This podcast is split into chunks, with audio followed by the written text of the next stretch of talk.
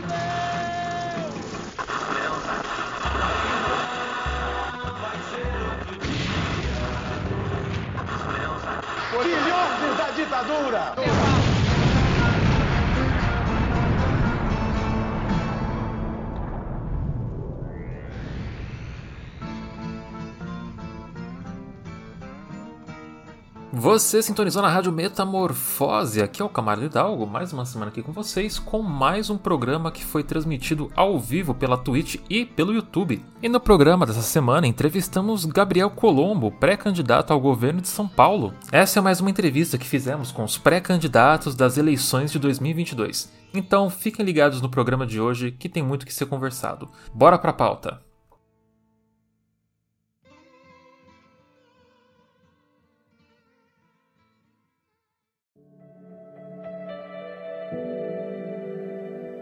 Você que gosta e acompanha a Rádio Metamorfose e o jornal Metamorfose já se perguntou como pode contribuir para que o nosso trabalho não pare? Basta dar uma conferida na nossa campanha de financiamento coletivo no Catarse. Com um pouquinho de, cada um, vamos aos poucos conseguindo arrecadar fundos para o jornal e tornando tudo isso possível. Basta entrar em www.catarse.me barra jornal metamorfose e escolher o tipo de apoio que pode realizar, sendo que quanto maior o valor, você ganha recompensas. Então seja um assinante da nossa campanha e ajude o jornal a continuar crescendo.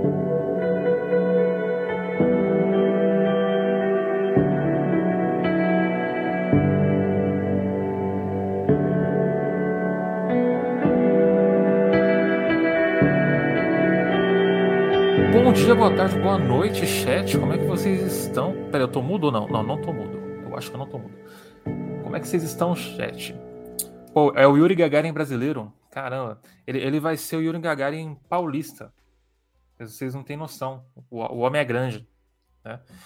Estamos aqui mais uma semana com vocês, mais uma live, diretamente aqui da Twitch e pelo YouTube, pelo Jornal Metamorfose, uma entrevista hoje com Gabriel Colombo, pré-candidato ao governo de São Paulo pelo PCB. Então, quero agradecer a todos que já estão na live, que já estão acompanhando e pelo entusiasmo que todos estão, estão chegando aqui conosco. O Gabriel já tá na, no limbo da live, só, tá, só tô esperando ele ele conseguir fazer a câmera dele funcionar pra gente já jogar aqui, já plau, já ir direto e pra gente conversar já, né, chat? Como é que vocês estão? Como é que tá sendo a quarta-feira? Hoje é quarta-feira, né? Quarta-feira de vocês. Muitas coisas saindo direto de uma reunião para a live. Você tem noção disso? O homem, o homem trabalha, chat. O homem não para. Inclusive, a minha, a minha ring light queimou, eu tive que pegar uma emprestada da, da vizinha que é, que é tatuadora, daí eu pedi para ela me emprestar a ring light para a live de hoje. É, eu fiquei de comprar uma nova, mas eu falei, pô, eu vou usar a que eu tenho até ela, até ela queimar, até ela parar de funcionar. Daí o Peter me fez o favor de derrubar ela no chão. Aí tomei no, tomei no rabo, né? Fazer o quê? Paciência. Então é isso, o Gabriel já está, tudo certo, Gabriel, para entrar na live, pelo visto aqui parece que sem problemas técnicos, tudo funcionando bonitinho. Então, pô, show de bola. Vou sim embora para a live, então vou, vou, adicionar ele aqui. Muito obrigado por aceitar participar da live hoje, Gabriel. É, muito feliz em você ter essa conversa contigo. Pô, dá um salve aí para o nosso chat e para as pessoas que estão vendo ao vivo e que vão ver depois esse programa offline e em formato de podcast. Então, o projeto é esse: a gente tentar transformar todas essas conversas que a gente está tendo com os pré-candidatos no podcast depois. Que nem a gente fez com o da Sofia e com o do Léo. Como é que você está, Gabriel? Muito bom, camarada Dalgo. Boa noite. Satisfação de estar presente aqui no canal. Agradecer o convite. Vocês estão me ouvindo ok, inclusive? Cara, a gente está ouvindo você muito bem, inclusive. Tá... Maravilha. Tá, tá é, ótimo. Então é isso. Tá é uma satisfação sempre a gente poder estar conversando. Estou descobrindo agora na, na pré-campanha esse canal aqui da Twitch, a segunda vez agora. É, vamos aí, foi muito agradável. Né? Outra oportunidade foi com os camaradas da Soberana e agora aqui no seu Exato. canal.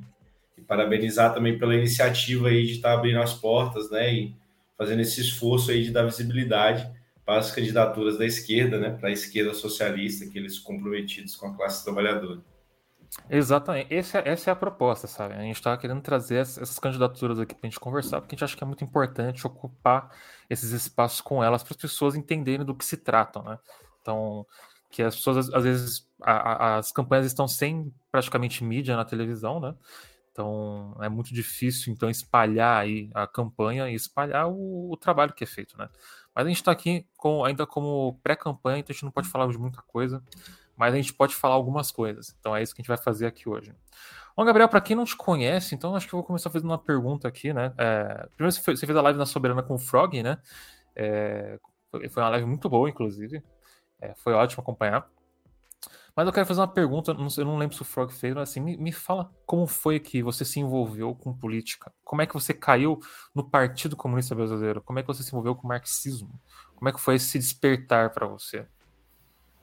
É, não, bacana, muito boa pergunta. Ela, ela surge não diretamente é, a entrada para o marxismo, né, de uma atuação política, mas um pouco mais diária, né, da própria agronomia, uma primeira preocupação técnica, né, da questão do uso de agrotóxicos, a produção em larga escala, monoculturas, então pensar agricultura orgânica, depois se torna um movimento já, um envolvimento já com os movimentos populares, né, e a agroecologia, e da agroecologia cai no marxismo, e aí não tem como você correr de se organizar, né, se de fato você já está naquele processo, né, bom, atuando junto com movimentos sociais, que lutam pela terra, né, questões ambientais, e depois o marxismo, aí meio que fechou essa chave, isso tudo ali era 2012, então veio 2013 e falou, bom, é agora, não tem como escapar disso.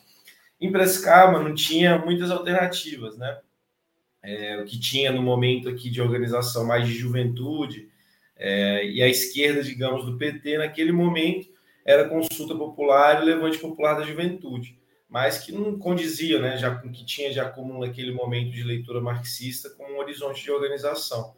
É, e aí conheço o Partido Comunista através dos cursos do Zé Paulo, do método, então no próprio estudo, né, é, e por outro lado, né, em 2014 teve a campanha do Mauriase, que também aí é a importância, né, acho que muitas vezes é menosprezado, é, por um certo desvio esquerdista, a participação de nós, comunistas ou revolucionários, nas eleições.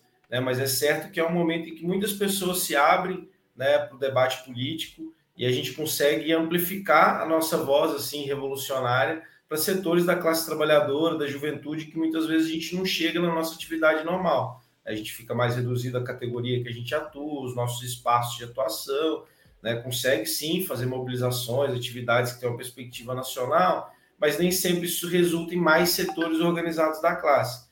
Né? Por outro lado, a experiência, e agora já nesse período de pré-campanha também tem demonstrado, que as eleições é um momento em que setores expressivos da classe trabalhadora né, se sensibilizam a esse debate e a gente não pode ficar fora dele. Sem nenhuma ilusão, é óbvio, né, de que será a institucionalidade que vai dar a resposta. Tanto que quando a gente debate o programa, a gente sempre fala: esse é um programa PCB apresenta para o conjunto da classe, né? enquanto pensando os dramas, as necessidades, desde as mais imediatas, aquelas mais profundas, né? tanto de poder político quanto econômico, que só podem ser realizadas né, com organização coletiva, né? não é uma eleição em si que vai definir isso. Ao mesmo tempo em que isso pode favorecer muito esse processo de organização da classe né, e fazer avançar né, uma proposta aí de poder popular e de socialismo. É, eu até quero te fazer essa pergunta, né, nessa questão, como o PCB e você enxerga essas críticas que são feitas ao partido e aos candidatos por disputarem é, as eleições, né? É, que eu vejo muito assim. Eu acho que muito disso só fica na internet mesmo, então acho que a gente às vezes pode só ignorar. É, é, mas assim, vejo muita crítica de tipo, ah, o Partido Comunista, mas disputa a eleição. Ah, é o Partido Comunista, mas aí em 2022 está querendo disputar a eleição em vez de somar com, vai, o PT, por exemplo, sabe? Tipo, uhum. qual, qual, é a opinião de vocês a respeito disso? Bom, eu acho que assim, na, na, na teoria né, marxista-leninista, isso é dado também no sentido de que, bom, não adianta, né? O, quando Lenin escreve o esquerdismo, é óbvio que isso é usado também à direita, né, para justificar várias alianças, mas não é esse o caso, é o caso de participação direta nas eleições, né, em que Lenin aponta, meu, não adianta é, a gente entende né, que a democracia burguesa ela não é capaz de responder às necessidades da classe trabalhadora e seus interesses hoje. É preciso destruir a democracia burguesa, né, o Estado democrático burguês, e construir né, é, não, poder paralelo, poder popular e o Estado socialista. Beleza, isso é muito tranquilo. Né? Agora, se recusar a participar das eleições quer dizer que não é só para a gente, para a vanguarda, que parece caduco ou superado a democracia burguesa. Isso tem que ser para as massas trabalhadoras. E é evidentemente que, por mais insatisfação que tenha né, com a institucionalidade burguesa hoje, dentro de um quadro de crise política e econômica da Terceira República, as massas não estão né, é, é, é, apontando que, ora, ou em estágio de, ou perto de é, é, renunciar a qualquer participação em institucionalidade ou nas eleições, né, em que o voto nulo seria, de contrário, né, é, um apoio, um suporte ou algo que corre concomitantemente a uma insurreição popular. Isso não está posto no país hoje. Contrário, inclusive, quem soube capitanear né, essa perspectiva é, de crítica, né, de antissistema, né, de anti-status quo, de anti-establishment, foi o Bolsonaro. Né? É, isso muito porque quem hegemonizou o campo da esquerda durante muitos anos foi o PT, que é muito preso né, é, é a institucionalidade. Então, acho que tem é, esses elementos, assim, né, do, ponto de vista teórico. Agora, do ponto de vista prático também, né, eu sou alguém que vem dos movimentos populares, desde a questão agrária, e hoje continua atuando assim também os movimentos de moradia, luta urbana, diversas lutas né, de juventude que ocorrem, me parece que também é caduco as eleições para os setores que estão se organizando e se mobilizando na classe. É, acho que posso citar a experiência, sim, né, é, da, da, da ocupação, das ocupações urbanas aqui. Logo que a gente se mostra enquanto partido, ou começa a falar do partido, as pessoas perguntam quem que é seu candidato, né, em quem que vocês vão votar, ou em quem vocês votaram, o que vocês vão fazer nas eleições. Então, assim, a associação né, de partido político né, é, com eleições, ela é dada né, em ambos setores da classe trabalhadora. A gente precisa saber trabalhar com isso. Como? Renunciando às eleições. A gente vai, só vai fazer conseguir, no máximo, renunciar aqueles que vão estar muito radicalizados. Mas para a grande maioria isso não vai estar posto. Então a gente entende, acho que né, o terceiro passo onde se apresenta isso, que é um espaço né, em que se amplia as nossas capacidades de agitação e propaganda. E para mim me parece muito claro, né, como já na pré-campanha isso tem se apresentado como positivo. Né, eu acho que a gente tem surpreendido, inclusive, aí nesse processo de pré-campanha, né, aqui em São Paulo, a gente conseguiu pontuar acima de partidos com estrutura de ex-prefeitos, como do PDT, ou o cara do Novo que tem mandato, a gente está lá né, é, é, é, à frente, né, conseguindo demonstrar que bom, há um espaço que precisa ser ocupado nas eleições por uma frente de esquerda socialista. Aí a gente está em diálogo, aí, inclusive com a unidade popular, para ver como a gente faz isso também, buscar o máximo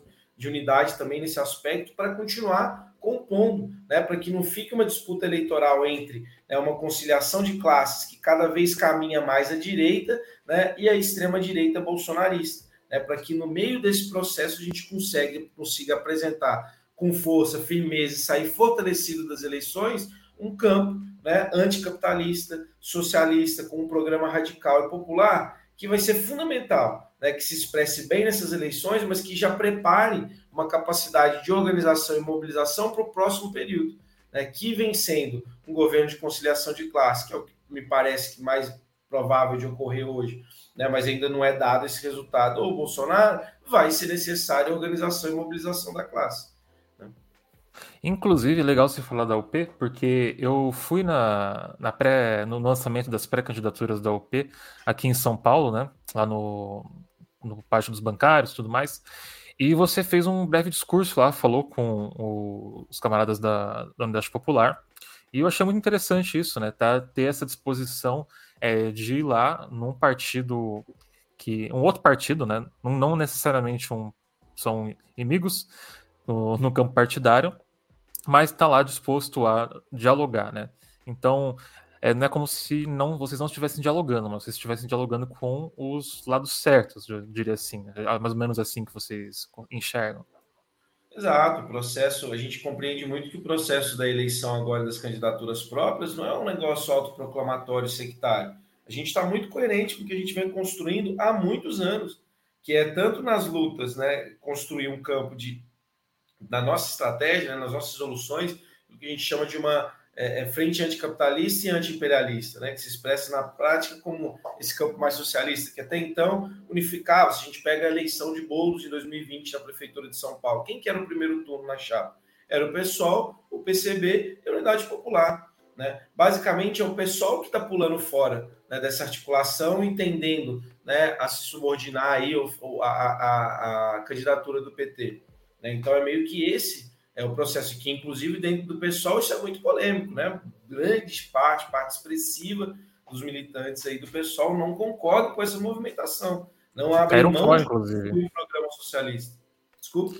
E caíram fora. Recentemente teve a notícia que uma ala do pessoal saiu do partido é, por conta das decisões do partido em apoiar a chapa do Lula e do, do Alckmin e da, da rede, né? Então, assim, Exato. eles. É, eu acho que teve, né? Eu vi a, a, carta hoje de ruptura, né? Teve uns setores que, que, que romperam, né, são vários militantes, inclusive é mais de uma centena de militantes, o que é expressivo mas mesmo alguns que ficam dentro do pessoal têm grande discordância, né? Porque aí você pensa, pô, beleza, o, o que o Boulos está fazendo, abriu mão, né? Ele que expressou aí, em alguma medida, né, essa perspectiva de frente esquerda socialista nas eleições, abriu mão de disputar o governo. Né? E a gente lançou e anunciou lá em janeiro, já lendo esse movimento, inclusive. Né? Quando, porque a minha pré-candidatura pelo PCB foi anunciada em 22 de janeiro. Meu, tudo indica que vai haver né, uma retirada aqui da pré-candidatura do Boulos e que ele vai apoiar o Haddad. Falar que vai eleger, né, prioridade de eleger deputado federal. Votando em Boulos, né, ele sendo o deputado federal mais eleito aqui em São Paulo agora. Quantos deputados da rede a gente vai eleger? Quem votar no Boulos? Entende? Tipo, essa questão da federação coloca que eles são eleitos em conjunto. Pô, e a rede compartilha aí de uma série de ataques contra a classe trabalhadora se a gente pensa nesse âmbito aí mesmo, né, na votação ao gol, no, do, do, impeachment da Dilma, ficaram divididos. Mais recentemente aqui em São Paulo, né, tem o PLC 3 de 2022 que desmonta a carreira dos um, um plano de nova carreira e docente, não paga o piso dos professores né, da rede estadual de ensino, desmonta a carreira, praticamente é, perpetua né, a ideia de, de categoria O, e o rei, a, a, a, deputada da, da rede, Mariana Elô, votou favorável. É com isso que vai compactuar no voto? Que firmeza ideológica e de princípios e programático está posto aí? Basta ser um voto contra Bolsonaro, mas não contra um programa do Bolsonaro, muito próximo a ele. Então, acho que esses elementos são importantes e a gente mantém essa coerência né, de estar tá buscando construir né, é, esse campo anticapitalista que se fortaleça nas eleições. E para isso, está construindo esses diálogos e espera contar né, com todo mundo que está insatisfeito com essas capitulações. E algo que eu tenho martelado muito é que a eleição no Brasil tem dois turnos, né, Hidalgo? Não dá para a gente abandonar o debate programático agora. Né? Eu estava assistindo um pouco mais cedo aqui, que o Haddad essa semana deu entrevista na SBT. Eu estava ouvindo, né? Acompanho todos os pré-candidatos o máximo possível para saber o que estão falando. E aí, nessa de buscar se apresentar palatável para o empresariado paulista, ele está realçando no discurso dele que ele foi um dos formuladores de parcerias público-privadas né, dentro dos governos do PT, né, e ressaltando né, é, é, que é, é só passar um pente fino, que algumas são muito favoráveis. Ora, na educação, na saúde, no transporte, as parcerias públicos privadas são grandes responsáveis pelos causos serviços que a gente experimenta. Né? São empresários que, no caso do transporte, inclusive, vão formando máfias de transporte aí, que se beneficiam e lucram muito né, à custa de um serviço muito precário que é prestado para a população, muito caro.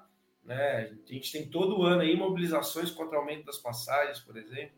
Então, pô, não dá para compactuar com isso. Né? É, então, é necessário apresentar um programa, claro, é, no primeiro turno. É óbvio que se esse enfrentamento se dá depois com um candidato né, como Tarcísio de Freitas, um cara que é o candidato biônico, né, praticamente aí do Bolsonaro aqui em São Paulo, né, retomando a ditadura que se fazia indicação dos governadores, né, se chamavam os candidatos biônicos, ele é praticamente isso. Né? Bolsonaro até isso remonta né, esse período sombrio aí da nossa história é, para colocar o Tarcísio aqui para concorrer às eleições. É, daí cai naquilo que, que você falou, né? Tem dois turnos. É, as eleições. No segundo turno é meio óbvio quem vai ser o apoio, né? Não é como se todo mundo vai, for, vai para Paris depois, né? Todo mundo vai. A gente sabe muito bem o que vai acontecer. A primeiro turno é de disputa e de conquista de, de, espaço político. Eu imagino que muito disso da UP e do PCB estão seguindo esse caminho, porque existe aquela ala nem-nem, né? Que é a ala que nem, que nem, nem vota na esquerda nem vota na direita. Na verdade, não vota em ninguém. Não sabe, tá perdido ali no, na sopa ideológica e não sabe para onde ir. Então, imagino que esse é um espaço que está sendo conquistado é, por esse meio político, né? Quando, conversei, a gente conversou aqui com, com o Léo Péricles na, na, no canal, ele comentou sobre, e também no discurso que ele fez, sobre a questão de você ir de porta em porta e mostrar que existe uma outra opção, né? É mostrar que existe uma outra opção. Eu acredito que o PCB está já fazendo isso também, né? Então, é, estão mostrando que ó, a gente tem uma forma diferente de fazer as coisas, né? Dá para a gente seguir um caminho que a gente vai falar com a população, seguir os anseios da população, não seguir os anseios de um centrão, por exemplo. Assim. É... É, e eu acho que hoje a gente tem uma, uma necessidade histórica assim mesmo, né? Porque tenho comentado também que a crise não é um elemento só do Bolsonaro, né? Se a gente pega é, toda essa ofensiva burguesa, ela tem como origem uma crise do capital em 2008, né? É, depois a gente tem um processo aí da ofensiva burguesa no Brasil que vê que o incômodo né, que se manifestou nas ruas contra o governo de conciliação de classes. A gente pega o início das mobilizações de 2013, né, um tema sempre polêmico, mas o início ele foi extremamente popular e não era capitaneado pela direita. Qualquer um que acompanhou ou que queira fazer uma retrospectiva, isso é evidente. É inclusive ali o primeiro momento né, é, que um político brasileiro viaja é, é, é para o exterior, né, para Paris, num momento importante, porque o Haddad foi para Paris na terceira manifestação de junho. Né, ele foi para Paris junto com Alckmin, né, para buscar justamente parcerias público-privadas e trazer uma chamada Expo 2020 para São Paulo, em dois, né? É, então eles foram, foi lá fazer isso e deixou de estar aqui num momento crucial, né? É, depois tem as eleições de 2014, né, que já foi extremamente acirrada, né, em que toda, e aí PSDB, né, é, é, toda a mídia burguesa tem grande participação em abrir a tampa do bueiro, assim, para toda a, a, a, direita no país, assim, desses ultraliberais e fascistas saírem do esgoto, né, a gente vê um MBL da vida, né, o crescimento de figuras como Jair Bolsonaro, e depois do golpe em 2016, e que começa uma série de ataques, faz com que não seja só o Bolsonaro derrotá-lo nas urnas, né? mas o seu programa também, e desde Temer, ingessa muito o que se pode fazer né, é, dentro de um governo. Então a gente pega tem teto de gastos, que congela os investimentos por 20 anos, as reformas trabalhistas da Previdência que precarizam muito as condições de trabalho, né? É, na verdade, ratificam né, um cenário de mercado de trabalho no Brasil de superexploração do trabalho, mas com esse aval de legalidade piora muito as coisas, né? E não gerou mais emprego, é o que está dado hoje com o elevado desemprego que a gente tem no país, né? É, as, as, medidas privatizantes voltando com força, a, a, os cortes de investimentos em diversos programas sociais, enfim, então Bolsonaro surge nesse terreno e, e, e esse processo né, liberal fascista, é, ele promove uma série de ataques que não terminam com Bolsonaro deixando as urnas, mas tem que ser revisto todos esses programas, e isso precisa ser debatido abertamente, pautado abertamente né, é, no debate público. E a população sente isso, porque né, se, por um lado, tinha o peso da mídia para poder convencer, não, precisa da reforma trabalhista para gerar emprego, precisa da reforma previdência, precisa do teto de gastos para poder né, é, ajustar o Estado e atrair investimentos. O resultado foi aprofundando cada vez mais a crise capitalista, cada vez mais, cada vez mais. Se a gente pega o Estado de São Paulo, né, a gente tem então 28 anos aí de governos do PSDB, né, em que as políticas é, é, de privatização, de, de sucateamento dos serviços públicos, fechamento de concursos, geram quadro aí que hoje no estado de São Paulo a gente tem mais de 10 milhões é, de pessoas que estão né, no conjunto de situações de desemprego, desalento, né, é, é, subocupação, né, de subutilização da força de trabalho na informalidade mais de 10 milhões de pessoas. Né? A gente vê aí as parcerias público-privadas, pedágios caríssimos, é o caos que está sendo a Via Calamidade, né? É, as linhas 8 e 9 da CPTM, a linha 6 do metrô, que desde 2008 está em obra, né? o transporte que a gente comentou, do, os, transportes municipais de ônibus aí, né? todo ano tem mobilização contrária a isso. A educação, desde 2013, sem concurso público né, uma evasão escolar altíssima, falta creche para todo mundo. sistema de saúde é fila do atendimento primário e fica cada vez maior se precisar de né, é, atendimento, cirurgias, exames de média e alta complexidade. É, e todo, todo esse processo ele é permeado pela mesma lógica neoliberal. Então, cortar investimentos, né, privatizar ou fazer concessões privadas, e olha o que está aí.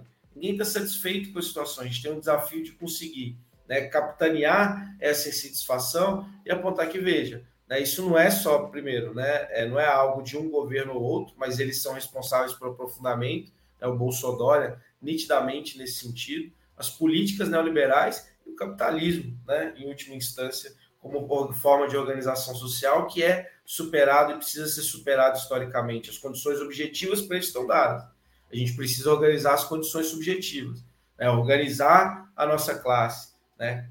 coletivamente na luta, fazer com que esse programa não seja algo que vai ser anunciado só a cada entrevista ou a cada panfletagem, mas que seja é, é absorvido e incorporado e que as pessoas né, sintam-se é, partícipes disso, né, que conquiste de fato corações e mentes para construir né, um programa anticapitalista, para construir um programa popular, radical, que aponte para o socialismo.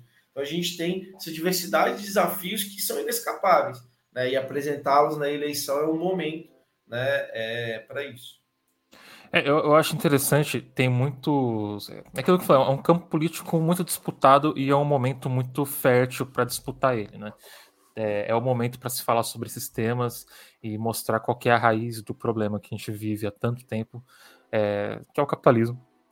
E ainda mais sendo paulista, né? Também sou de São Paulo, então é, desde que eu nasci, esse estado é governado pelo PSDB. Uhum. E a gente, a gente sabe, né? ao decorrer da história o que aconteceu por aqui. Né? É difícil resumir numa live o que o PSDB fez no estado inteiro de São Paulo. Né? Então, é, o roubo, da, roubo de merenda é só uma, uma coisa. Existem diversas coisas aí que se a gente for. A gente tem que fazer tipo a live antes do PSDB, só para falar tipo ponto a ponto, até Tipo, a ano X, PSDB fez isso. Olha, essa é uma proposta das mais interessantes, inclusive, viu? Podia a gente tentar organizar isso. Acho que é muito bacana. Eu, eu, eu acho, eu acho que dá pra fazer uma linha do tempo. Exato, porque eu acho que um processo que tem agora nessas eleições também, é, Hidalgo, se me permite um, um breve claro. parte aqui, é um apagamento histórico também, né? Do que, do que é a figura do Alckmin, por exemplo, um cara que diretamente responsável por ampliar a letalidade né, policial, então os homicídios da polícia militar nas periferias de São Paulo, né, é diretamente responsável pelo massacre do Pinheirinho, né, uma das maiores e mais brutais despejos urbanos da América Latina, né, o responsável pelo roubo da merenda, né, pela primeira tentativa de reforma do ensino médio, ali, a reorganização escolar, que foi respondida, aquilo é um grande exemplo de luta que a gente tem em São Paulo, pelas ocupações secundaristas, né, no final de 2015, então, é, é, enfim, eu acho que a gente também tem essa responsabilidade de não fazer parecer, né, nessa mesma live que eu citei, o, o Haddad estava comentando que ah, ele não considera o Dória, né, e de fato há uma diferença, o PSDB está indo uma crise profunda, né, não é o mesmo que o PSDB dos anos anteriores.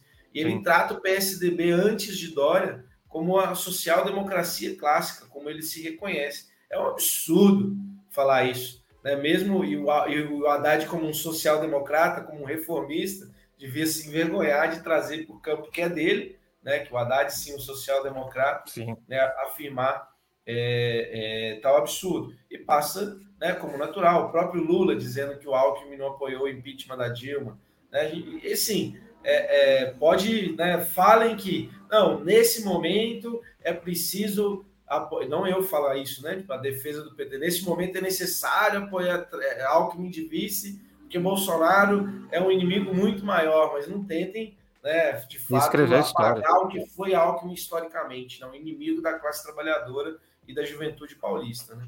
Com certeza, com certeza. Eu não sei se foi só uma gafe que o Lula deu, se ele realmente esqueceu que o, que o Alckmin apoiou o impeachment, né? Pode ser. Mas ainda assim, é, falar para. É muito como é que explicar para quem é fora de São Paulo o que foi o Alckmin em São Paulo? Porque eu vejo muita gente de fora de São Paulo não entendeu por que quem é de esquerda em São Paulo odeia tanto o Alckmin e o PSDB. Cara, é é o bolsonarismo limpo, sabe? É o bolsonarismo assim que se esconde, que sabe usar talher. Então assim, é muito difícil para a gente não odiar o, o Alckmin. Então, quando o Lula falou lá, não, o nosso meu vice vai ser o Alckmin, óbvio que a gente ficou meio caralho, o que você está fazendo, sabe? Tipo, pega o Renan Calheiros, mas não pega o Alckmin, sabe? Tipo, é, pode ser que o Renan Calheiros lá, lá, lá, também tenha lá os seus problemas, mas tipo, é que o Alckmin, é isso que você falou, é a chacina de Pinheirinho, é a questão da merenda, a questão de a, a letalidade da polícia aumentou, sabe, tipo, durante o, o governo dele em São Paulo. Oh, eu sinto muito que o PT. É, e o PT, hein? Mas assim, é, eu sinto muito que tem muito medo de rua desde 2013. Então, assim, desde as manifestações pela redução das tarifas aqui em São Paulo, é, existe muito medo de, das ruas. Então, assim, tudo é golpe, né? Toda manifestação de rua que não é puxada pelo partido, eu, eles vêm como, como golpe, então está sendo financiado por alguma coisa, algumas, algumas partes dos militantes do partido. É, e existe um medo genuíno assim de apoiar, né? Então, porque eles, vi, eles viram o nascimento do MBL ali, né, depois de 2013, porque as manifestações foram cooptadas pela direita, porque a mídia começou a se utilizar daquilo para atacar o governo do, do PT na época. Então houve uma cooptação de pauta, porque entrou uma galerinha do barulho ali que não queria política, tira política da minha, da minha manifestação, tava batendo em gente é, que tava com as bandeiras ali dos partidos mesmo. Eu lembro, eu, eu tava no começo de 2013, eu tava lá, tipo, quando o, a, a PM, que tava vestida de armadura, pique Robocop, tava batendo em estudante mais, mais magro do, do que eu, sabe? Tipo, atacando pessoas, transeuntes que não tinham nada a ver com a manifestação na rua, jogando spray de pimenta em cachorro, sabe? É, isso tudo na Paulista. Então, assim, é muito difícil apagar isso na minha mente. O Haddad defendeu isso em 2013, que foi um absurdo, que também muitas vezes é esquecido. Ele fez essa defesa, ele dizia, não, a PM tem que garantir a circulação é, urbana em São Paulo, né? Tipo, é legítimo o que está fazendo. E meio Sabe o que aconteceu? Legitimar as mobilizações. Sabe o que aconteceu Isso no início, né? Não quando é capitaneado pela direita. Uma colega aqui do jornal Metamorfose, a Ju, a coisa de paulista, né? Chama de diminuir o nome das pessoas. A Ju, a K, a Ma. A, a Júlia Aguiar, ela é jornalista também tal, ela é anarquista tudo mais. Ela estava cobrindo as manifestações em 2013. A polícia encurralou ela e quase matou ela de, tanta, de tanto bater. Ela tem um problema na coluna exatamente por conta disso. Quebraram um cacetete nas costas dela.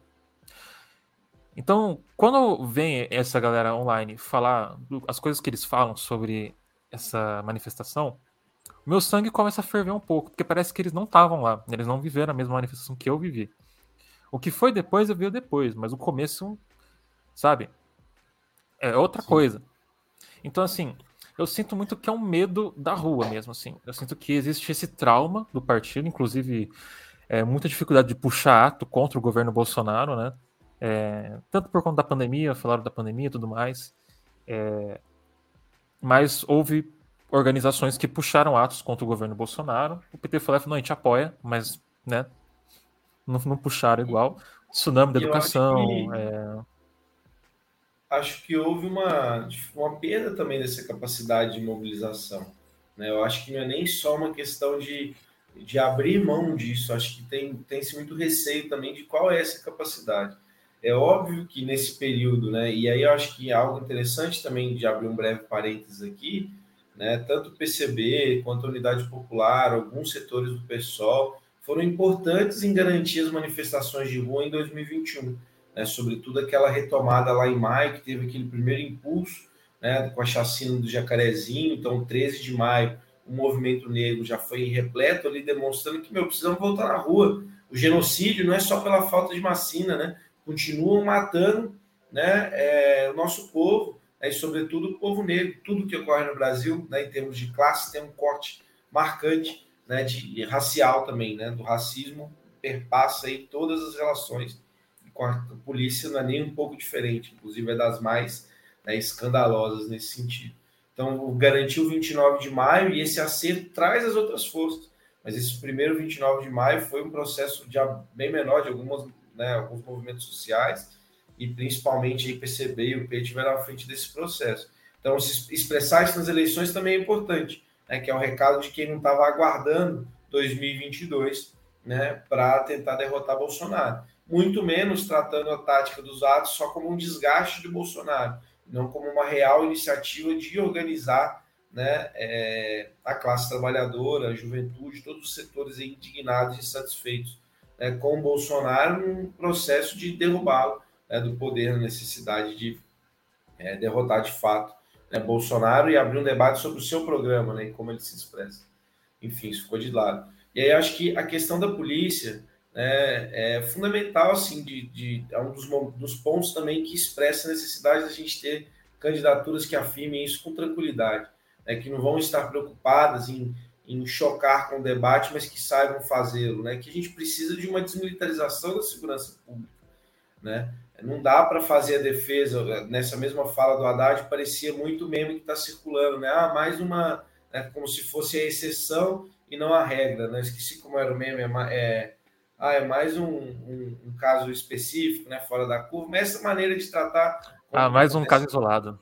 Mais um caso isolado, exato. Ah, mais um caso isolado, como se fosse isso. Não, vamos corrigir esses casos isolados. Para quem está em São Paulo, principalmente, com a quantidade de chacinas e massacres e despejos violentos, repressão à greve, como colocou aqui, né, professora paulista com cartaz, tomando cacetete, spray de pimenta, o que foi a repressão aos próprios secundaristas, né, menores de 18 anos, né, porque estavam fechando a escola deles, então, para permanecer na escola, estavam sendo cercados pela polícia dentro da própria escola. Né, que papel é esse né, da Polícia Militar? Ou o próprio batalhão que é criado por Alckmin e expandido né, muito pelo Dória, que é o, o batalhão de ações, é, BAEP, né, de ações especiais da polícia, que é especializado em atuar em favelas, em realizar despejos, né, reintegração de posse, atuar em greves, ou seja, instrumento assim tático de, determinadamente voltado contra a classe trabalhadora, né? um instrumento muito claramente pautado né, para as classes dominantes reprimirem a classe trabalhadora. Então é preciso acabar com essa lógica de segurança pública. Dentro da democracia burguesa não é possível, é de fato, desmilitarizar toda a segurança pública, mas conter ao máximo seus impactos, reduzir seus investimentos, né, é, e ampliar a capacidade né, de organização, a segurança e mudar as condições sociais também né, é, que são grandes responsáveis aí pelas violências, mas sobretudo por pequenos furtos, roubos, etc. Né? Então, poder pautar isso abertamente, não mascaradamente, isso é muito né, é importante e fundamental, porque é, essa pauta da militarização, né, é, da segurança pública e da vida de uma maneira geral, também é uma das bases né, do crescimento do fascismo, né, responder tudo né, é, da maneira militar, então reduzir a maioridade penal, guerra, legitimar a guerra às drogas, né, como se fosse isso uma política de segurança pública, isso tem que acabar, isso tem que ser posto em debate para poder acabar, para ter força social. Né? É, então isso precisa ser enfrentado, isso não pode ser mediado. Né? A gente tem que combater de fato né, os, os, grandes tráficos né, é, de armas e de drogas que não, não passam pela periferia passam pelos portos, pelos aeroportos, pelos grandes condomínios, quando vive, como o Vivenda da, da, da, Vivendas da Barra, né? Onde vários vizinhos do Bolsonaro lá já foram pegos em ações assim. Então, é importante também para a gente conseguir pautar isso com clareza, né? É, que a classe necessita disso e anos de militarização como resposta. Ninguém se sente seguro, né? E nos setores mais precarizados, mais populares da nossa classe, a indignação contra a polícia militar é tremenda, né? Não, é com certeza. É, essa pauta de segurança pública, é, acho que é uma das pautas principais da direita, inclusive, né? É a pauta que é mais assim. A gente precisa de mais polícia na rua, bandido bom é bandido morto, tudo mais. E quando a gente fala de desmilitarização da polícia militar, cai nos ouvidos de quem, ainda mais de quem vive em em regiões mais perigosas e sofrem com a, a, a, violência na rua mesmo, seja da polícia, seja por criminosos no geral, eles já ficam, eu não vou ir atrás desse, desse candidato, eu não vou atrás dessas políticas porque ele vai me colocar em perigo. Ele vai tirar quem me defende, quem me defende é, ao, ao, o poder de me defender e vai dar, e, tipo, o crime organizado, os criminosos vão ficar mais poderosos, vão, vão ter mais, mais controle, né? Então, como seria essa questão da, da, segurança pública? A gente chegou a falar sobre desmilitarização e tudo mais, mas qual que é o caminho para a gente tornar é, viável a desmilitarização da polícia militar? Assim, porque... É, é, é, é um assim, processo assim, que... Ah, desculpa, não, eu falei. Não, o que eu ia falar assim, é que é um processo que eu acredito que é possível se fazer, mas que não é só ele que tem que ser feito. Eu acho que é, uma, é um, é um conjunto de ações que vai tornar possível fazer isso, correto? Claro. É, eu acho que tem um primeiro elemento, né? Desmilitarização passa, né, por também é, reduzir os impactos do que dá para fazer dentro da democracia burguesa, os impactos de um braço armado do Estado sobre a classe trabalhadora. Esse é um primeiro ponto. O segundo, em muitos casos, ir avançando numa perspectiva de segurança comunitária, porque a gente vê a PM na rua, mas é isso, ninguém se sente seguro, né? É só a própria burguesia, né? É, em alguma medida, né? O que protege a polícia é a propriedade privada, ela não protege as pessoas, né? ela não protege a vida. Por outro lado, né? Tem uma letalidade muito elevada, né? um número de homicídios é, muito elevado. Então, é, passar por esse processo indica ir transicionando, né, e reduzindo é, e, a, e, agindo, é, acho que na, na, política de inteligência, né, porque hoje não se faz isso. O caso do roubo de celulares que o Rodrigo Garcia coloca, não, vamos ampliar o policiamento nas ruas. É a coisa mais burra que tem, porque meu, o cara vai pegar um celular ali, sinceramente, ele vai passar para o ponto, depois vai estar vendendo aí em São Paulo, na Santa Efigênia você tem que ir em quem está receptando e onde está comercializando depois, entender todos esses fluxos e agir sobre ele. Porque se o cara pega um celular ali, ele não vai ter para onde vender. É aí que está a questão. E o cara que está roubando um celular, ele vai ganhar um trocado em relação àquilo. Né? E aí, enfim, o uso disso pode ser diverso, mas muitas vezes é tipo até para né, a mesma alimentação, né, ou, ou uso de droga, alguma coisa do tipo, mas é pequeno, isso é insignificante que essa parte, inclusive, faz parte do drama né, da desigualdade do próprio capitalismo, as políticas de geração de emprego, de renda, que tem que responder né, para não ter pessoas que precisem se colocar nessa situação. É exato, não é burrice, é método, é de deixar tipo, a polícia como esse braço armado e gerar um caos, né, um clima de pânico social. Eu vi que o soviete do Capão Redondo colocou aqui, né, e gerar esse clima de, é, é, é de caos é, é, social de pânico em que a militarização é resposta para tudo. E aí você legitima os discursos como bandido bom e bandido morto, legitima os discursos de a, a, política de encarceramento em massa, legitima a desumanização das pessoas que estão privadas de liberdade. Né? É, foi um, uma situação dramática que aconteceu nos presídios em São Paulo durante o período da pandemia. Eu tive, inclusive, no início do ano, as manifestações, né? eu fui aqui no de Hortolândia, mas teve em todo o estado de São Paulo, com melhores condições carcerárias. Aproveitaram a pandemia para não receber visita familiar, não receber visita, inclusive, dos filhos, né? É, é, foram colocados que, que, tinham pena de fome, né? Tinham presos que passavam, presídios que estavam de 16 a 20 horas, os presos ficavam sem alimentação, em 30% de presídios que foram visitados pela Defensoria Pública não servia proteína, né, é, na, na, alimentação, muita comida podre, azeda, racionamento de água em 80% dos presídios. Então, criar esse clima de pânico, né, cria a ideia de que ah, você tem bandido para todo lado, né, que é isso, você combater o cara que aparece, aquela figura que vai te surpreender na rua e levar seu celular. Aí você né, não vai criar uma relação de identificação com ela e uma série de mecanismos aí né, é, é, ideológicos né, de comunicação, você vai desumanizando e, bom, se foi morto, né, se foi assassinado na periferia deve ser um cara como aquele, se está preso em condições subhumanas e de tortura, é um cara daquele, não tem nenhum vínculo, nenhuma relação, nenhuma preocupação com isso. É óbvio, faz parte de um método. Né? o método das classes dominantes, da burguesia, tratarem né, grande parte aí da classe trabalhadora, né, dos seus setores que se encontram naquilo que é chamado de superpopulação relativa. Né? Então, há muito tempo no desemprego, em condições precárias, etc., e que mesclam mais com essas condições de vida, mais próximo, enfim para uma série de situações. Entendo. Então, assim, é uma questão assim, você acredita então que é mais uma forma de criar pânico para dar mais poder e mais militarizar mais ainda a polícia para que o Estado possa usar dela para as ações de violência que ele comete, como despejos, é, invasões de comunidades, é, repressão de manifestações que vão contra o que o governo ah, defende, acredita? É, eu não acredito nem que seja algo maniqueísta dessa maneira, né? Porque isso emerge da própria situação é, da economia política do capitalismo mesmo. Você tem uma grande parte da população que não vai ser inserida, que não vai ter trabalho, não vai ter acesso à renda. E o capitalismo como faz para lidar com isso? É, como que se faz, como que faz a burguesia, o Estado burguês?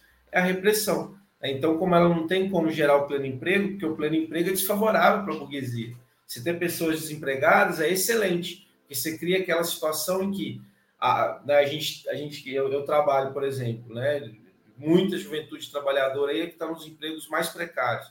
Acha horrível o trabalho, mas a única situação pior do que o trabalho é o desemprego.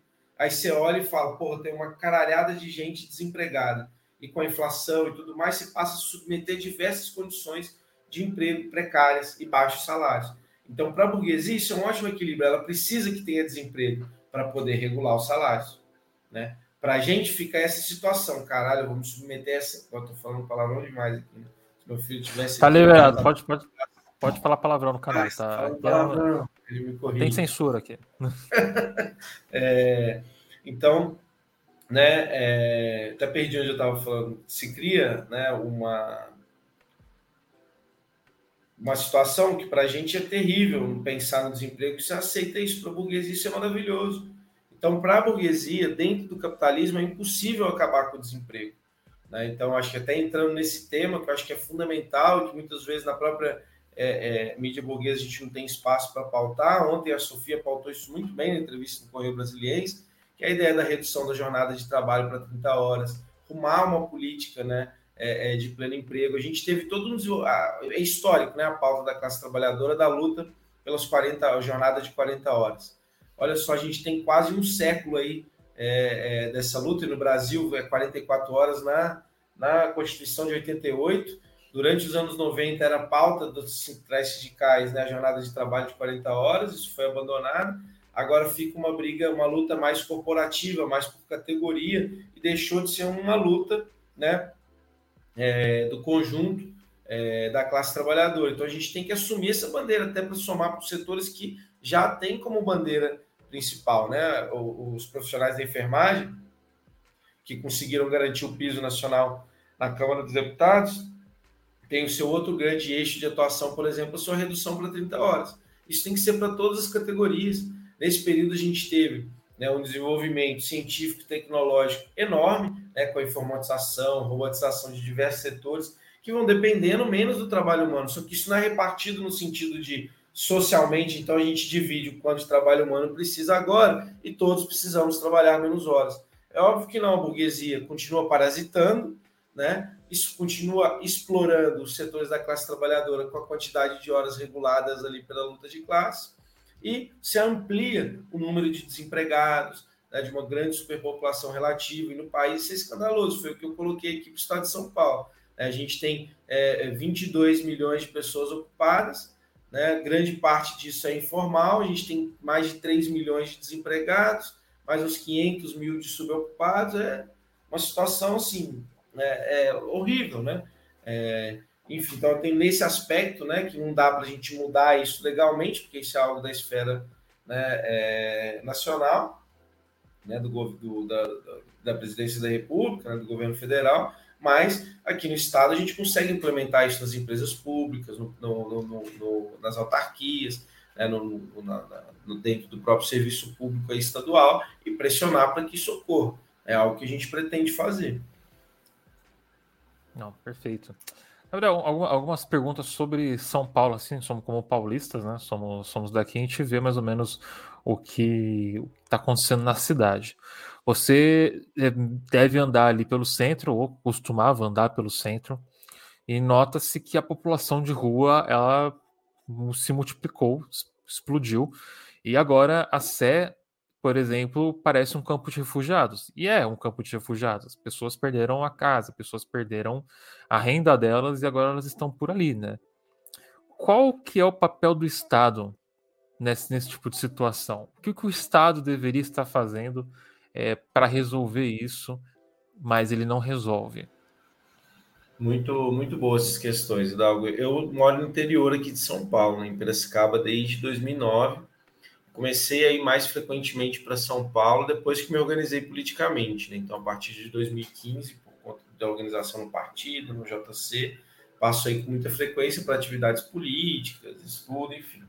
E é gritante, né? Como se agravou esse quadro, a pandemia também catalisou, né? Assim como diversos processos aí da própria crise do capital foram agravados durante a pandemia. A população em situação de rua ela é a ponta do iceberg né, de diversos problemas do capitalismo, né, do desemprego, como a gente tem tratado aqui, um desemprego prolongado, né, porque a gente não, não é são pessoas que ficaram desempregadas agora, tem gente dois, três anos sem conseguir emprego, né, mesmo o espaço ali do mercado informal é disputado né, é, é, a cotoveladas. Né? Muitas pessoas, inclusive, caíram é, no desalento. A gente tem uma política em curso no país de arroxo salarial, né, com elevada inflação e a desvalorização real do salário mínimo, que é gritante. Né? Eu, eu vi que, inclusive, você fez um vídeo né, dos preços do supermercado. Muito importante esse tipo de trabalho, né, porque é, é aquilo que bate mais no nosso bolso, porque é, os setores é, que recebem os menores salários da classe trabalhadora, eles gastam sobretudo com alimentação né, e com aluguel. Então, déficit habitacional e aumento dos preços dos alimentos, é o déficit habitacional, inclusive, porque muitas vezes a gente entende só a pessoa que tem situação de rua, mas o déficit habitacional é quando a gente compromete mais de 30% do nosso rendimento com aluguel. É o principal determinante do déficit habitacional, inclusive, são, é o alto preço dos aluguéis. Né? É, e aí a gente tem outros elementos do próprio capital, que são do capitalismo, que são reproduzidos né, na sociedade burguesa, como as opressões. Né? Então a gente tem aí pessoas trans, né, até mesmo lésbicas, gays, que são expulsos de casa porque a sua sexualidade não é aceita, né? É, a sua identidade de gênero não é aceita ali dentro da casa, ela é expulsa. Então todos esses aspectos né, se mesclam é, para gerar uma elevada população é, de rua. E aí a gente tem, né, o Estado atuar sobre isso de imediato. Tem que garantir, meu, moradia para essas pessoas. Então, no centro de São Paulo, sobretudo, é preciso uma revitalização do centro, né, uma desapropriação ali de imóveis que estão paralisados, né, que estão há muito tempo sem uso, é uma destinação e construção de moradias populares, então garantir moradia para essas pessoas, a própria geração de emprego, né, que é o central assim, né, o, o trabalhar e se inserir é fundamental nesse processo né, de, de, de, de se reconhecer, de se reinserir é, socialmente e sair dessa situação de rua, é o que vai garantir essa permanência. E em muitos casos, e aí onde se mescla, inclusive, com a questão da Cracolândia, também entra o elemento da saúde, né, do atendimento, aí, da expansão né, do Sistema Único de Assistência Social, né, dos CAPs, né, que vão dar essa atenção psicossocial, o acolhimento ali, cuidar da dependência química, né, é, enfim, vai ser fundamental e que, inclusive, deve ser trabalhado né, com quem constrói essas lutas bravamente, né, como é o caso do, do padre Júlio Lancelotti em São Paulo, né, que eu acho que é um exemplo aí para todo o país, inclusive tem, felizmente, ganhado muito destaque aí os trabalhos, as atividades que ele toca. Então, acho que é um conjunto de medidas que precisa ser encarado, né, e todos eles né, é, dependem de um enfrentamento né, com as classes dominantes que se beneficiam muito disso. É do desemprego, como a gente já falou aqui, dos baixos salários né, e uma política habitacional que privilegia né, a especulação imobiliária, as empreiteiras, né, os grandes incorporadoras, aí, os grandes proprietários aí dos imóveis urbanos. Então não dá né, para a gente seguir e enfrentar de fato essa condição, mantendo né, esses pilares que produzem né, é, essa situação. E a Cracolândia mesmo, né, acho que tem sido, teve um artigo, acho que são outras palavras, eles comentaram que tem outros estudos também, ainda não consegui ler aprofundadamente, que apontavam que a Cracolândia acaba cumprindo um papel mesmo nesse processo de é, especulação imobiliária, né? porque ela existe em São Paulo há mais de 20 anos. Ela, ela é sempre é, é, é, movimentada né, por operações policiais, que demonstram, inclusive, que as operações policiais não são a resposta. Para onde ela vai, ela baixa o valor dos imóveis. Então você tem ali o cara que mora ali só naquele imóvel, né? Ralou a vida toda para comprar aquela casa, né? É, alguém que tem, enfim, poucos ali, tem uma casa, um apartamento, etc., vai baixar muito o valor daquilo, ele não vai querer conviver com aquela situação, que gera uma insegurança para a pessoa que está morando ali. Desvaloriza, as grandes incorporadoras de imóvel aí conseguem comprar o terreno nessa área. Quando tem uma operação policial chuta dali, né, faz todo um processo aí com o próprio apoio da prefeitura, né, que vai repavimentar, vai criar algum aparelho público ali para dar vida novamente àquele lugar, valoriza e olha que bolada que se ganha. Né? Então, acho que é algo que, beleza, precisa ser contestado, é, para mim é uma hipótese ainda, né, precisa ter constatado em estudo, né, mas me pareceu uma hipótese plausível né, dentro do drama e resolução aí em relação né, à situação da, da, da, da da Cracolândia, né, que é uma cena de consumo de droga, né, que é, só que como é numa, com uma situação de pobreza e pessoas em situação de rua, ela é extremamente criminalizada, diferentes né, de cenas de consumo de droga elitizadas, né, porque o consumo de droga existe amplamente né, na nossa sociedade, só que umas são criminalizadas, penalizadas com assassinatos, prisões, repressões, e outras não. Perfeito. Então, então, talvez uma forma de redução de danos e amplo atendimento em CAPS, por exemplo, investimento nessa, nessa área, e acolhimento em locais assim humanizados mesmo, não albergues, é, talvez fosse uma das formas de talvez começar a mudar essa situação, de introduzir essas pessoas para a sociedade, assim, né? Com certeza, Hidalgo. Acho que assim, o princípio do programa que o Haddad fez lá de braços abertos era correto, né? De teto, tratamento e trabalho. No entanto, a aplicação dele é como você colocou, aí ia mandar para albergue, né, coisas temporárias, parcerias público-privadas, teve uma ampliação ali do sistema de atendimento né, psicossocial, assistência social, então tem diversas limitações essa própria forma de realizar as medidas né, num quadro político aí de, de reformismo, né, de conciliação de classe. Mas os princípios acho que são esses, não escapam muito. Envolver as pessoas que já atuam né, e desenvolveram aí larga experiência acúmulo sobre o tema, que não é um tema simples. Né? Inclusive, sua resolução, né? muitas vezes, quando eu comentei isso, a pessoa fala, ah, mas isso vai demorar um tempo. Eu, Meu, vai demorar um tempo, mas já tem 20 anos aí que tem repressão policial e não resolveu nada. Né? Então, a gente tem que pensar também que é isso, né? o problema de larga data do próprio capitalismo. Então, a gente tem que decidir, vamos enfrentar a raiz desses problemas? Vamos. Né? Que instrumentos a gente tem hoje para começar a enfrentá-los? Né? Esse tem sido o nosso debate um pouco também das eleições difícil assumir o executivo, que a gente trabalha hoje é muito mais no processo de fortalecer o campo socialista, como a gente falou aqui logo no início da entrevista. Mas não é de se menosprezar que, tendo essa condição, é o melhor que a classe trabalhadora pode ter, é o que vai permitir colocar serviço e as políticas que façam essa mediação, sempre pautadas na organização coletiva, pressão popular, mas dando essa resposta de colocar abaixo né, as estruturas sociais aí de opressão, exploração né, do capitalismo. É, é aquilo de sempre, né? Não vai ser em quatro anos que se resolve isso. É um processo longo, doloroso e que vai ter que ter investimento público para resolver, né? É... Inclusive, só quero lembrar o chat que a gente abre é, perguntas para o chat, tá? No finalzinho da live. Pra... Então, assim, é, qualquer pergunta que vocês tiverem para o Gabriel, vão pensando aí que é no finalzinho da live, ali nos últimos, nos últimos 10, 15 minutos, a gente abre para elas. Então vocês podem ficar tranquilos que a gente vai fazer, tá? Então, só voltando aqui. Então, assim, como, como comunista, acredito eu, afinal de contas está no PCB, então você é comunista. É, assim, as pessoas, as pessoas têm uma certa dificuldade de entenderem assim como é que faz para entrar né, ou se despertar como classe trabalhadora, como proletariado, né, entender o comunismo em geral. É, é, muito que eu vejo é um papo de que se você não lê 50 livros, não lê estudos, não sei o que, tal, você não pode ser comunista. Você tem que, é, você tem que fazer um curso de introdução com todos os, os, os trabalhos. Enquanto você não fizer isso, você não pode ser um comunista, você não pode se considerar um comunista. Então, para você, assim, para o partido, o que, que, o que é ser um comunista? O que é que leva a pessoa a se identificar? Como que a pessoa pode dizer assim, eu sou um comunista?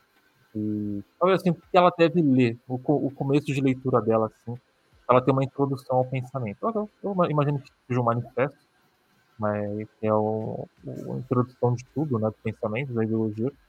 Mas a opinião de vocês, o que, seria isso? Né? Quem pode ser, quem pode chegar e falar, eu sou um comunista sem medo de ser, por exemplo, é, fala, não, você não é, de verdade. Tipo, fanboy, assim, não, você, você só. Você não ouviu todas as músicas da banda X, você não pode se considerar um fã da banda, sabe? Então, assim, como é que é isso?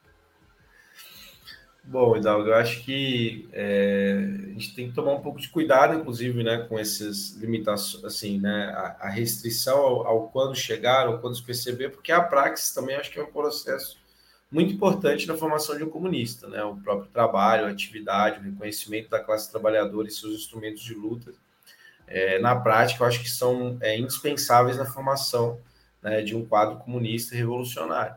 Acho que de leitura é inescapável o que você colocou, né? O manifesto é, comunista é, é fundamental. Né? A gente tem diversas formas também de entender que, por exemplo, para o PCB, a formação também se dá dentro do partido.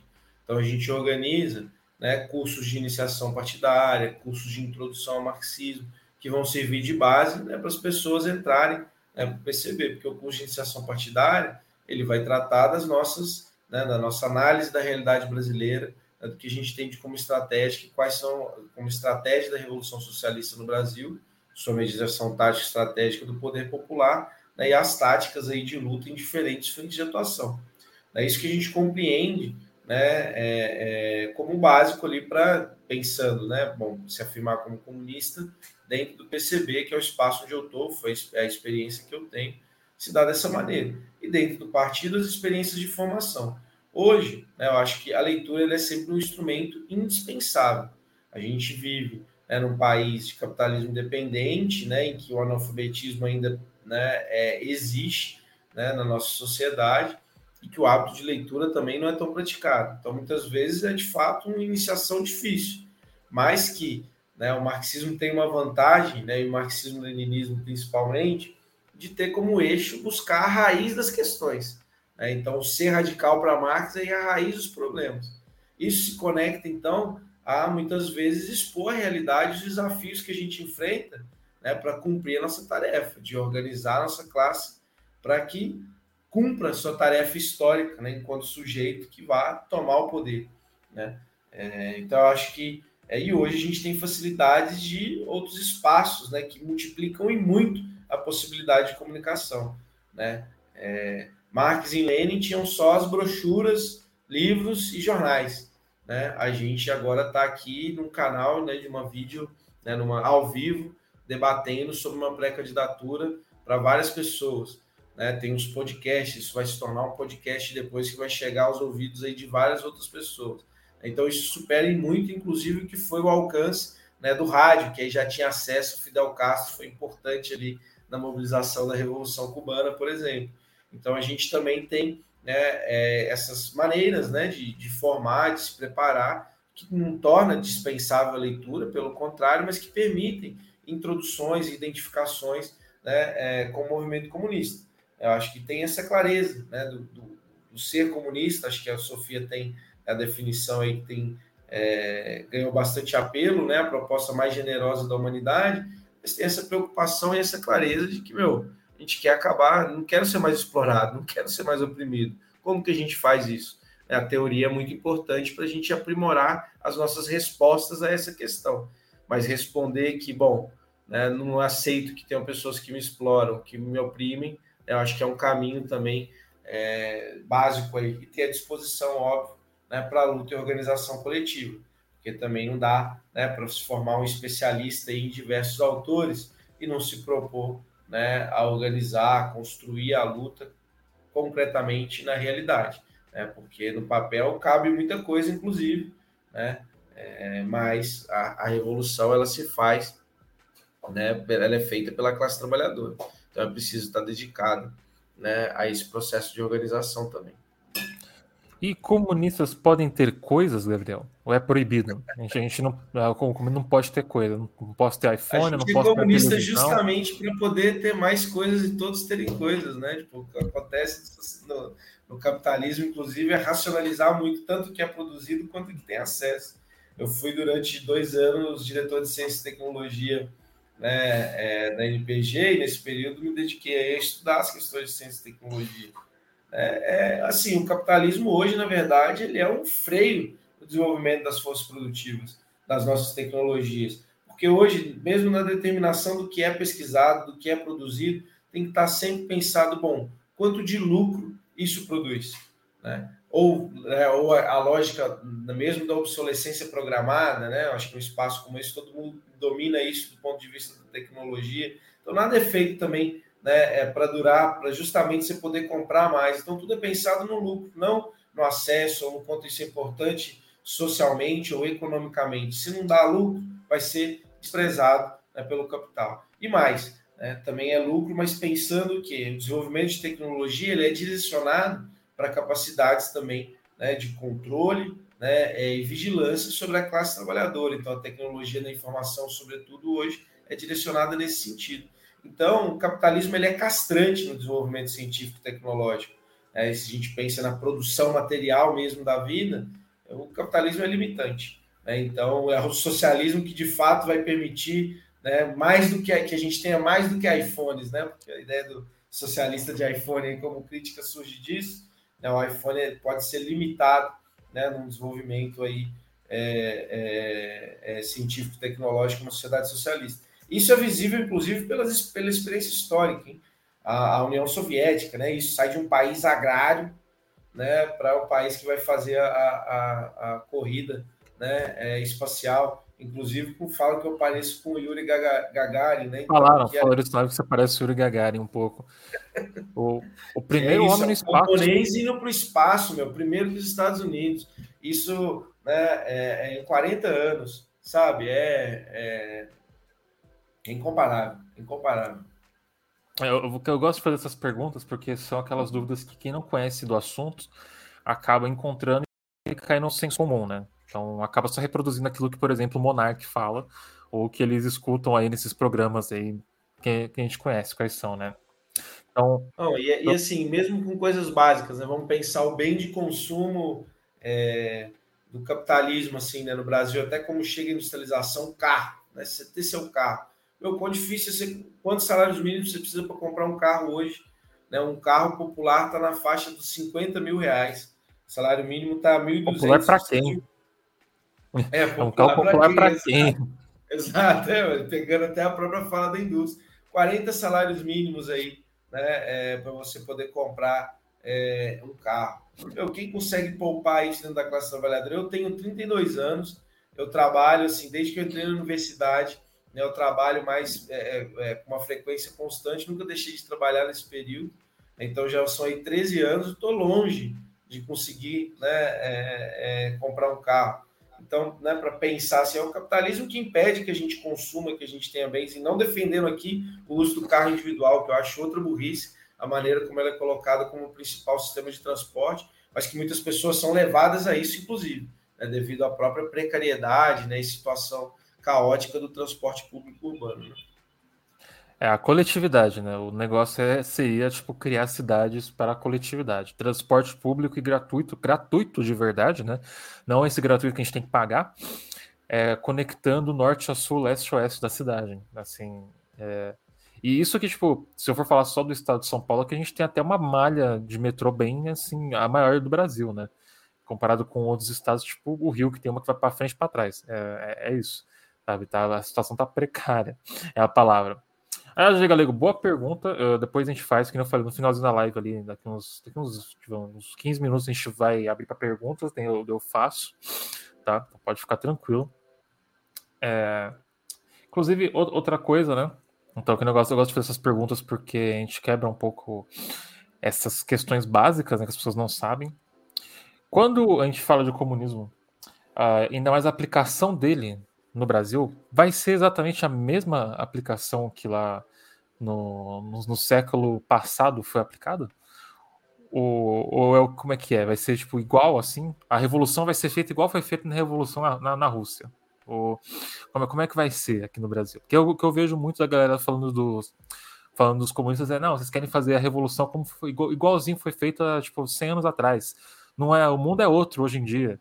Eu, eu, pô, parece que as pessoas não leram Marx, né? Mas assim, me fala, me fala um pouco sobre. É isso mesmo, então? Vai ser igual, a gente vai fazer idêntico. Acho que né, tem, tem os aspectos né, gerais que são comuns, mas tem as particularidades da própria formação né, é, social brasileira, né? A cultura e, e a, a maioria trabalhadora da população brasileira, sua história é diferente da Rússia, né?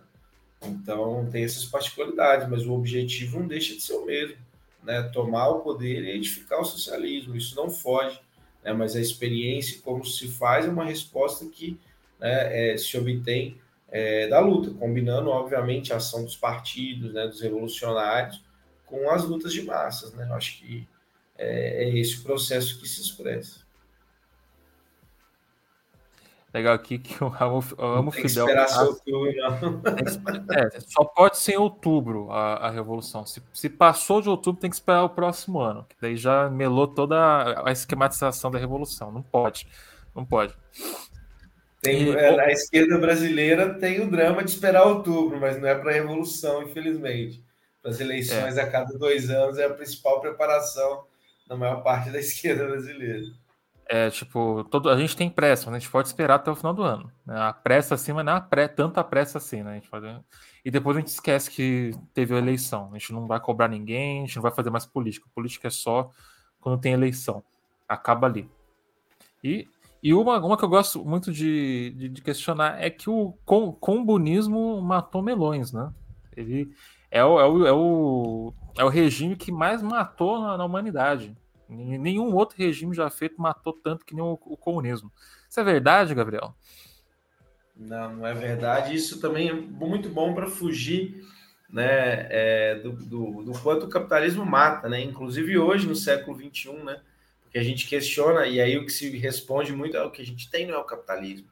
Né? Os ultraliberais vão, vão colocar aí os dramas que a gente tem foram das políticas, dos governos os comunistas que impediram isso, como se tivessem sido contrários, inclusive, tivessem feito um grande enfrentamento né, estrutural. Né? O que mata, e está claro para a gente hoje, é o capitalismo, né? com a violência policial, com as guerras. Né? A gente tem é, uma nova guerra em curso no mundo hoje, né? guerras coloniais, guerras imperialistas.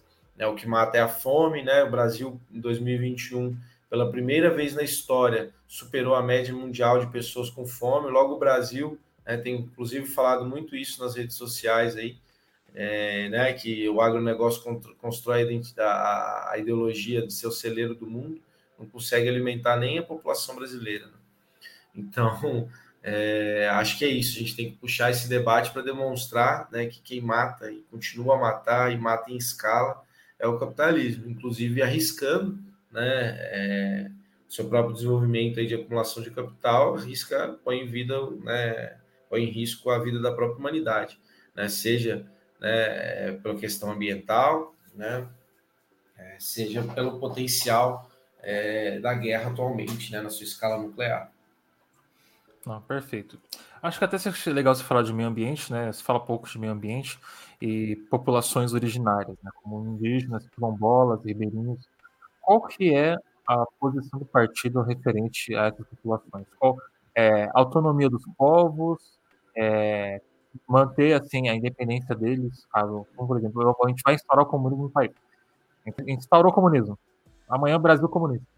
É, os povos indígenas, quilombolas e ribeirinhos, eles vão ter, vão ter ali o direito de eles manterem os territórios deles independentes, assim, eles não quiserem. A gente quer a gente quer se manter aqui desligado, a gente quer ter a nossa própria coisa que a gente sempre teve na nossa história.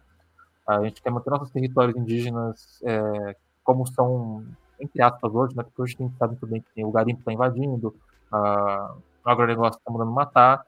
É, mas, por exemplo, numa sociedade é, comunista, como é que seria a demarcação de terras indígenas? Como é que seria a proteção dos direitos dos indígenas? Como é que seria isso? Bom, eu acho que primeiro, em alguma medida, um certo folclorismo, achar que não há interesse das populações originárias e povos tradicionais em realizar né, é, uma integração, assim, digamos, social. Isso já se realiza na prática, inclusive. Né? É, no entanto, de uma maneira extremamente opressora, né, expropriadora e exploratória, né, seja por relações de mercado, seja pela própria questão da terra, como você colocou, né, da fronteira aí do agronegócio, da grande propriedade né, da terra, o latifúndio, buscando se expandir, e isso promove uma violência enorme. Né? E quem, por exemplo, é, as situações né, de expropriação que leva né, é, uma pessoa é, indígena ou uma pessoa que recém saída de uma comunidade quilombola ou de uma comunidade tradicional no campo ir para a cidade, por exemplo, vai sofrer com muita opressão e exploração. Vai conseguir vaga, por exemplo, provavelmente nos trabalhos mais precários.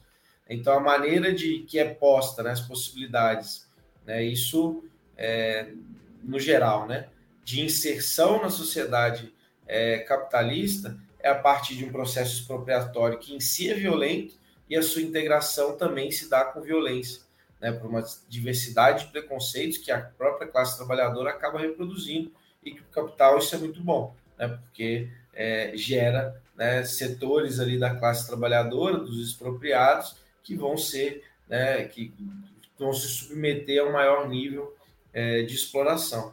Eu acho que tem esse aspecto que é uma consideração importante, e depois acho que um dos programas que a gente trata né, da reforma agrária popular é justamente a democratização do acesso à terra no Brasil. Então, é fazer o enfrentamento à expansão né, da grande propriedade capitalista da terra, do latifúndio, do agronegócio. Frear essa violência que se impõe né, aos povos originários, às populações tradicionais, aos quilombolas. Né? É, e aí garantir espaço em que é, é tenha-se autonomia né, e que vai, não vai ser debatido atropelado, como foi uma Belo Monte, por exemplo, os próprios governos do PT tratorando né, é, a, a, algo que é constitucional, inclusive, que é definir o que vai ser feito ou não né, dentro do território, porque hoje não, não, se proíbe, mas tem que ser dialogado, tem que ser aprovado, e no caso Belo Monte né, é, não foi. Então, acho que abre esse espaço, acho que mudaria muito o quadro, o cenário dessas relações, né, é, tanto freando a expropriação quanto né, o nível né, de, de violência, de opressão no processo de integração também seria diferente, mas teria com certeza né, esse elemento de autodeterminação como um dos pilares. Né, mas é preciso pensar né, e construir como vai se realizar, né, e aí acho que se realiza de uma maneira muito superior né, essa relação em uma sociedade socialista. Não, perfeito. Chat, eu quero abrir para perguntas agora para a gente fazer aqui. Se vocês tiverem alguma pergunta para o Gabriel, esse é o momento, tá certo? Mas legal que o Soviet falou aqui. É, o capitalismo tem um assassinato de pessoas como necessário para o sistema. É bizarro. Exatamente isso. Enquanto condena o. Chega e aponta o dedo né, para os governos socialistas, não, eles mataram tal. Daí você fala, não, mas aqui no, no, capitalismo, por exemplo, semana passada tem uma chacina na, na comunidade aqui. Ah, não, mas veja bem, isso aí é, é, aconteceu por conta disso, disso e disso, não é culpa do sistema. O, sistema, o capitalismo, na verdade, é só um sistema econômico, não influencia em nada na vida das pessoas, como se você ter um sistema econômico não influenciasse nada né, na vida. É, eu, eu, acho isso, eu acho isso um debate muito doido que eu não tenho, porque eu não tenho paciência para debater com essas pessoas. Não mais, já tive já. Mas deixa eu voltar aqui que tinha algumas, algumas perguntas que ficaram para trás. Uh, aqui, ó, o, G, o G Galego tinha perguntado é, qual que é o principal ponto a se atacar no estado de São Paulo, na sua visão?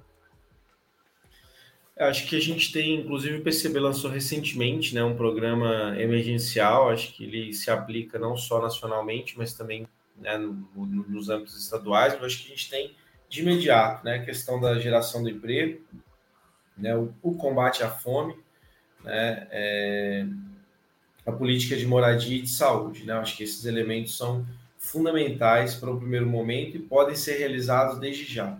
Né? Acho que a gente tem feito esses apontamentos né, no emprego, né, essa questão de pautar é, as 30 horas, a reabertura dos concursos públicos que estão paralisados, e assim, é dramático isso. Eu citei aqui na rede estadual desde 2013, mas os institutos, o Butantan, que foi fundamental aí no fim da pandemia, 45% seus, do quadro de pesquisadores técnicos científicos vacante, né, e com tanto desemprego entre mestres e doutores. Né, então, isso é algo que seria atacado. O combate à fome, né, e aí desde né, democratização do acesso à terra, mas também uma política da semente ao prato, né, que tem uma empresa pública, nacionalmente tem tratado como Agrobras, mas que vai produzir o alimento, trazer até o abastecimento urbano, né, que aí a gente ampliar as políticas aí de restaurantes populares, nos bairros e nos centros, né, que acabam cumprindo né, eleições que cumprem vários papéis.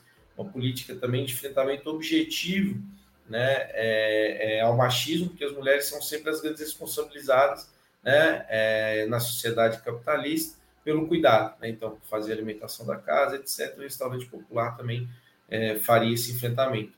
Na saúde, a gente enfrenta um caos, né? E é isso, não tem concurso público, é tudo OS agora, que precariza, impõe uma lógica empresarial. Então, aquilo do médico, né, atender lá rapidinho, né, olhar para o seu rosto, é porque ele tem a demanda de atender, sei lá, cinco pacientes em uma hora, né? não dá nem para respirar ali, então, né, tem que abrir os concursos públicos, fazer o investimento, né, é, é, nos equipamentos públicos, né, desde a atenção primária até os hospitais, no transporte, né, tudo que for possível de contrato, a gente encampar, acabar né, com essa mamata aí para a máfia dos transportes. Então, reestatizar as linhas da CPTM, as linhas do metrô, é, expandir todo esse serviço. Né? Hoje a gente tem um modal muito dependente do transporte rodoviário. Então, enfim, acho que é difícil falar em só uma. Né? A gente tem diversos aspectos é, que precisam ser é, atacados, mas que se dão no conjunto, né? É, Importante. Do estado de São Paulo. Ó, John Cirque pergunta: o PCB ser um partido de vanguarda não prejudica uma conexão com as massas e a dar corpo e visibilidade ao partido, resultando em maior dificuldade de inserção de novos militantes nos quadros do partido? Olha, eu na prática, assim, eu não, eu não vejo tão dessa maneira. Né? Eu até citei o meu exemplo aqui, eu PCB foi a minha porta de entrada assim para militância. Estava procurando e encontrei o PCB. Né? Eu vejo que pelo próprio processo, e foi algo que não se deu, e aí até casando com a outra, com a outra pergunta que está aqui do interior, né? que não foi só aqui em Prescaba, porque no momento estava. É, o partido já tinha existido aqui antigamente, mas em 2015 a gente reorganiza. Eu participo dessa fundação do partido aqui. 2014, 2015, também ocorreu em várias cidades do interior. Eu tive em Atibaia recentemente, os camaradas comentando a história foi parecido. Em São Carlos também, foi 2014. Então foi todo um período em que o partido já foi se reorganizando aqui no interior de São Paulo e agora está expandindo para ainda mais cidades. Né? Em Rio Claro, logo, logo a gente chega lá, mas outras cidades aqui pertinho, Limeira, Americana, né? É, é, o partido já está já tá organizado.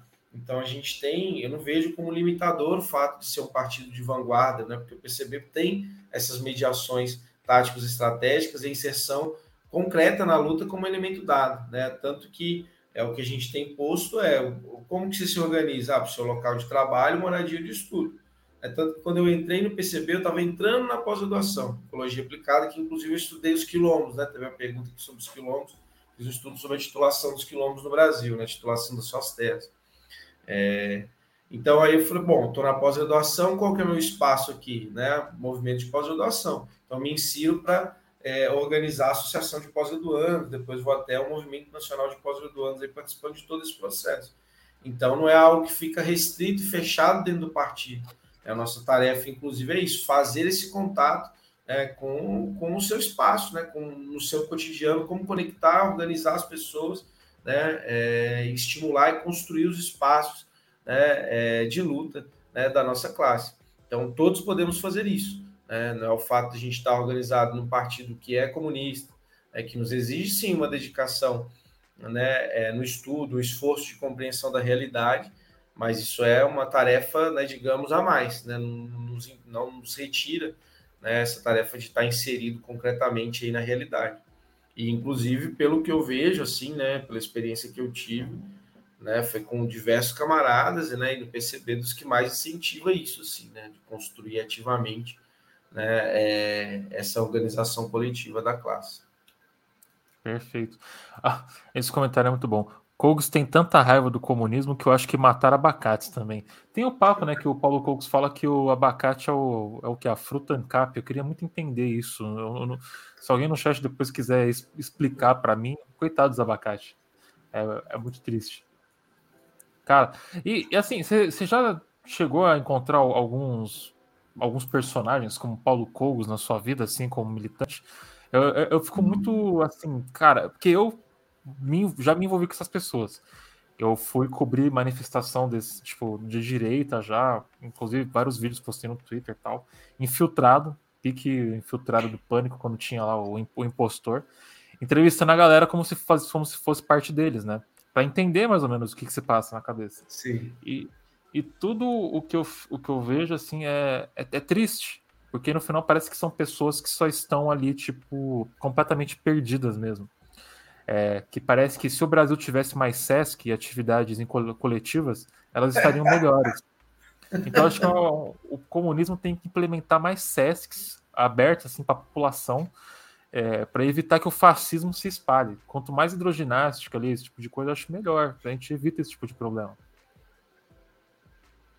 É, o esporte é fundamental para a vida, sem dúvida. Mas acho que também é isso, né? É, eu acho que eu estava ouvindo aquele Revolution é, mais recente, né? Estava ouvindo a Lara Sabino, tava, que eles falam uhum. da comunicação, eu não me esqueci o título agora, me fugiu totalmente. São 10 horas, a cabeça já começa a falhar. Já. 32 anos já, já passei dos 30. É, e aí comenta né, que a, a, preocupação de estar em diversos espaços e ver emergir um pensamento liberal que até então não estava ali no espaço. Então, acho que tem essa expressão também, o Paulo Cogos acho que faz parte disso, esse primeiro momento. Acho que hoje a gente já está, precisa avançar, obviamente, mas já está mais armado né, na esquerda e mais bem preparado também para fazer essa disputa ideológica, essa formação né, é, da própria juventude. Eu acho que com diversos né, exemplos, vocês aqui estão fazendo esse esforço também. Perceber, a gente tem o Jones, né, que se formou como um grande comunicador também. Enfim, acho que outros, né, vários outros, o próprio Revolution, enfim, diversas iniciativas que estão surgindo que, meu, hoje não é fácil né, um Paulo Cogos vingar, assim, né, digamos, é isso, já tem, se ele já tem os elementos lá, já tem todos os contra-argumentos pontos, né, e zoando ele, inclusive. Então, eu acho que tem essa essa questão também de, de bom, ser um outro, lá, colocar aqui, ó, 150. 150. Foi isso, né? Exatamente, que acho que, que condiz muito, assim, né? E óbvio que isso servindo como um primeiro momento que procura informação, mas depois tem que ser efetivado, né? É, é, na, na organização, assim, mais lugares para Com certeza, é importante aí para a saúde mental é, liberar um pouco aí de, de adrenalina, serotonina no corpo, é fundamental. Eu, eu acho importante, assim, porque parece que o capitalismo prende muita gente num ciclo de a vida é só trabalho, né? Então as pessoas perdem um pouco o sentido do porquê que eles estão se é. sentindo mal, porquê que eles estão eu... ferrados assim na vida deles e não tem perspectiva de vida. Porque não sobra tempo. É aquilo que você falou sobre a, a Sofia propor uma é, jornada de trabalho de 30 horas. É a jornada de trabalho de 30 horas, é inclusão de setores da população que não tem acesso à cultura, ainda mais se for pegar. Eu falo muito de São Paulo porque é a cidade que eu moro, é a cidade que eu conheço. Eu moro numa região de São Paulo que não tem lazer. O meu lazer é bar, tem porque é o que tem aqui, porque é o que as pessoas conseguem construir para sobreviver, porque é uma, sabe, é bar e adega e que até falei com Eras lá do, do Twitter da, da Terra dos Povos que o, a área verde mais próxima que eu tenho da minha casa é um cemitério.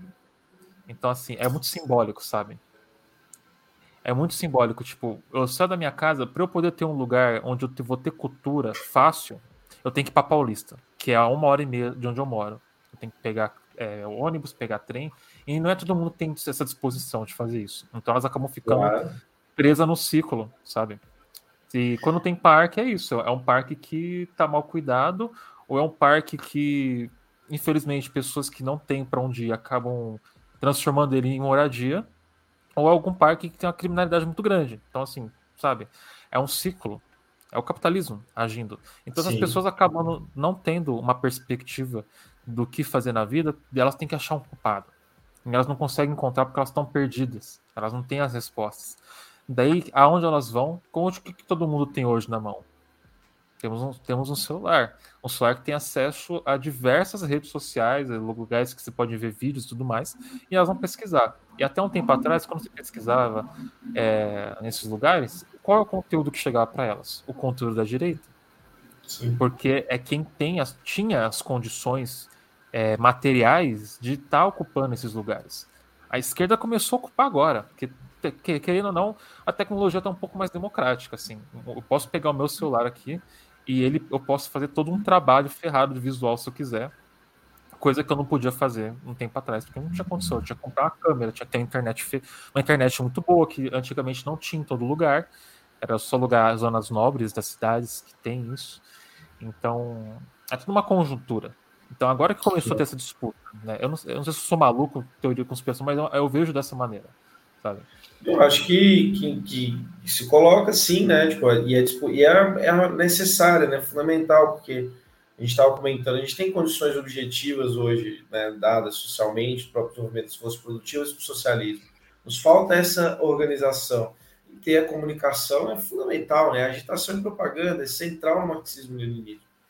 Né? Então, conseguir isso é, é, é, é essencial. Né? Agora, essa questão não dá para deixar de comentar mesmo, né? Tipo, a jornada de 30 horas, eu falei mais a perspectiva né, de quem está desempregado, mas a exaustão mental e física do trabalho. Sobra tempo para nada. É, da Você não pensa nada. E se pega cidades locais ainda, né? São Paulo tem um tempo médio de transporte de trabalhadores de uma hora diária. Né? São sete, oito horas na semana de transporte para o trabalho, mais ou menos a média. Assim, Para para pensar, Gabriel, a pessoa está presa num trabalho que ela nem sempre é só oito horas diárias. Às vezes ela trabalha 12 horas por dia e ainda tem que enfrentar mais duas horas de. que pode virar três, quatro horas de trânsito.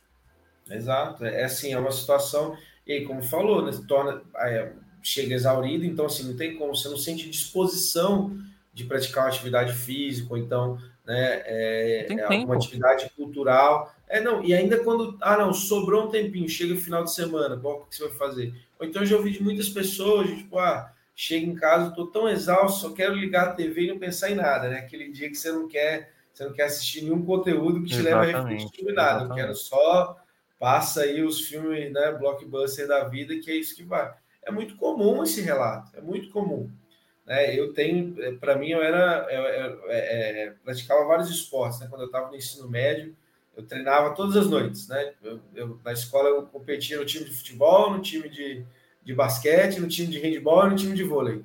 Então eu tinha as noites todas ocupadas com isso. entrei para a faculdade, que já entra essa loja. E a Exalc, né? É uma, um centro assim de produção é, é, é, para o agronegócio, né? Tipo, mais ideológico hoje do que científico tecnológico, inclusive mas de formação de quadros técnicos, mas que vai impor muito essa lógica da produtividade na academia, da sua preparação, né, da sua formatação para o mundo do mercado de trabalho, né, que é algo é, é, é impressionante. É tudo voltado para o trabalho, é só trabalho. Você tem que fazer tudo para o trabalho para servir o capital. Perdendo, deixando de ter vontade. Demorei muito tempo para recuperar isso. De, Pô, isso você gosta de fazer, tem que fazer isso, tem que garantir, é importante né, é, para a saúde ainda demorou um tempo para eu reverter né, esse quadro. Inclusive, agora na pré-campanha, estou fazendo questão de manter né, a segunda-feira do futebol, só abre sessão assim. Né, tem que ser. Tu joga bola, então. Muito importante, hã? Tu joga bola, então. Opa! Cara, não jogo sim. mal, não, hein? Brincadeira. Pô, eu, eu ia comentar sobre isso. É o lazer, sabe? Não importa de onde ele tá vindo, você tinha que ter o seu momento pro lazer, pra você poder estudar sem preocupação, para você poder viver a vida. A vida não é a sua vida não pode ser em função do trabalho. Ah, tem muito mais coisa na vida do, do, que trabalho. Eu acho que é isso que é o, a propósito do comunismo, né? É trazer de volta essa questão de tipo, cara, a, vi, a vida humana é muito mais do que isso. E juntos a gente consegue alcançar lugares e coisas assim, e feitos que do jeito que está hoje, a gente não conseguiria. Quero fechar com mais duas perguntas que fizeram aqui. Player Bubbles faz a pergunta: Boa noite. É, Gabriel, muito legal a sua disposição e, inclusive, é ótimo te ouvir. Você comentou no começo do seu contato com a política a partir da pauta ambiental. É, considera que o veganismo tem um papel no tema? agricultura familiar, pequenos produtores, alimentação saudável para a população, etc. Obrigado. Como é que é? Eu perdi, Dalgos. Pode me, me falar? Opa, é, o, é o Player Bubbles. É. é. a questão do lugar do veganismo e agricultura familiar para a população, né? Alimentação saudável para a população. Acho que cai muito no negócio do agronegócio que a gente tinha comentado. Sim. É, eu acho assim, né? Eu não, eu não, eu não, não sou vegano, né? Eu acho que eu entro num ponto assim de que a gente tem uma questão na nossa sociedade que se põe uma forma muito cruel, né? Tanto é, na produção né, de animais quanto no abate. Assim, né? Acho que tudo pensado é a própria lógica da mercadoria, né? da produção enquanto mercadoria. Isso num ponto assim, de diversos níveis, é desde a própria genética, por exemplo. O frango, acho que é um exemplo que eu sempre cito. Né? O frango ele tem é, a demanda do mercado era crescer qual parte da carne que é mais valorizada, o peito do frango. Então foi se desenvolvendo frangos cada vez com peito maior. Isso ficou incompatível com o sistema né, de circulação é, das aves. Então, qualquer estresse, tipo, é, é, elas morrem, né? Tipo, como se fosse ali, um susto faz com que elas morrem, como se fosse um, um infarte, digamos. Né? Então, você não pode entrar. Lembro que a primeira visita que eu fiz numa granja tem uma série de observações que tem que ser silencioso, não pode entrar todo mundo de uma vez, então ele só abre espaço para ver fora. Se você bate palma ali dentro, vão cair uns 10 frangos mortos, por exemplo, por conta dessa incompatibilidade entre o que se produziu geneticamente e a capacidade que ela tem de circulação. Né? É, durante a manhã, né, a atividade que vai cuidar aí de uma granja de frango, a primeira atividade do dia passar recolhendo os, as aves que morreram durante a noite, justamente porque algum barulho, alguma coisa que aconteceu ali. Então, é, assim, é uma situação de crueldade escandalosa, né? Então, é, eu acho que sim se coloca o debate né, sobre como a gente produz né, os alimentos, e aí né, tem a questão animal, tem a questão do uso de agrotóxicos, a questão do desmatamento, das monoculturas. Acho que tudo isso se impõe como uma necessidade, né, que foi o próprio desenvolvimento do capitalismo que foi levando a isso.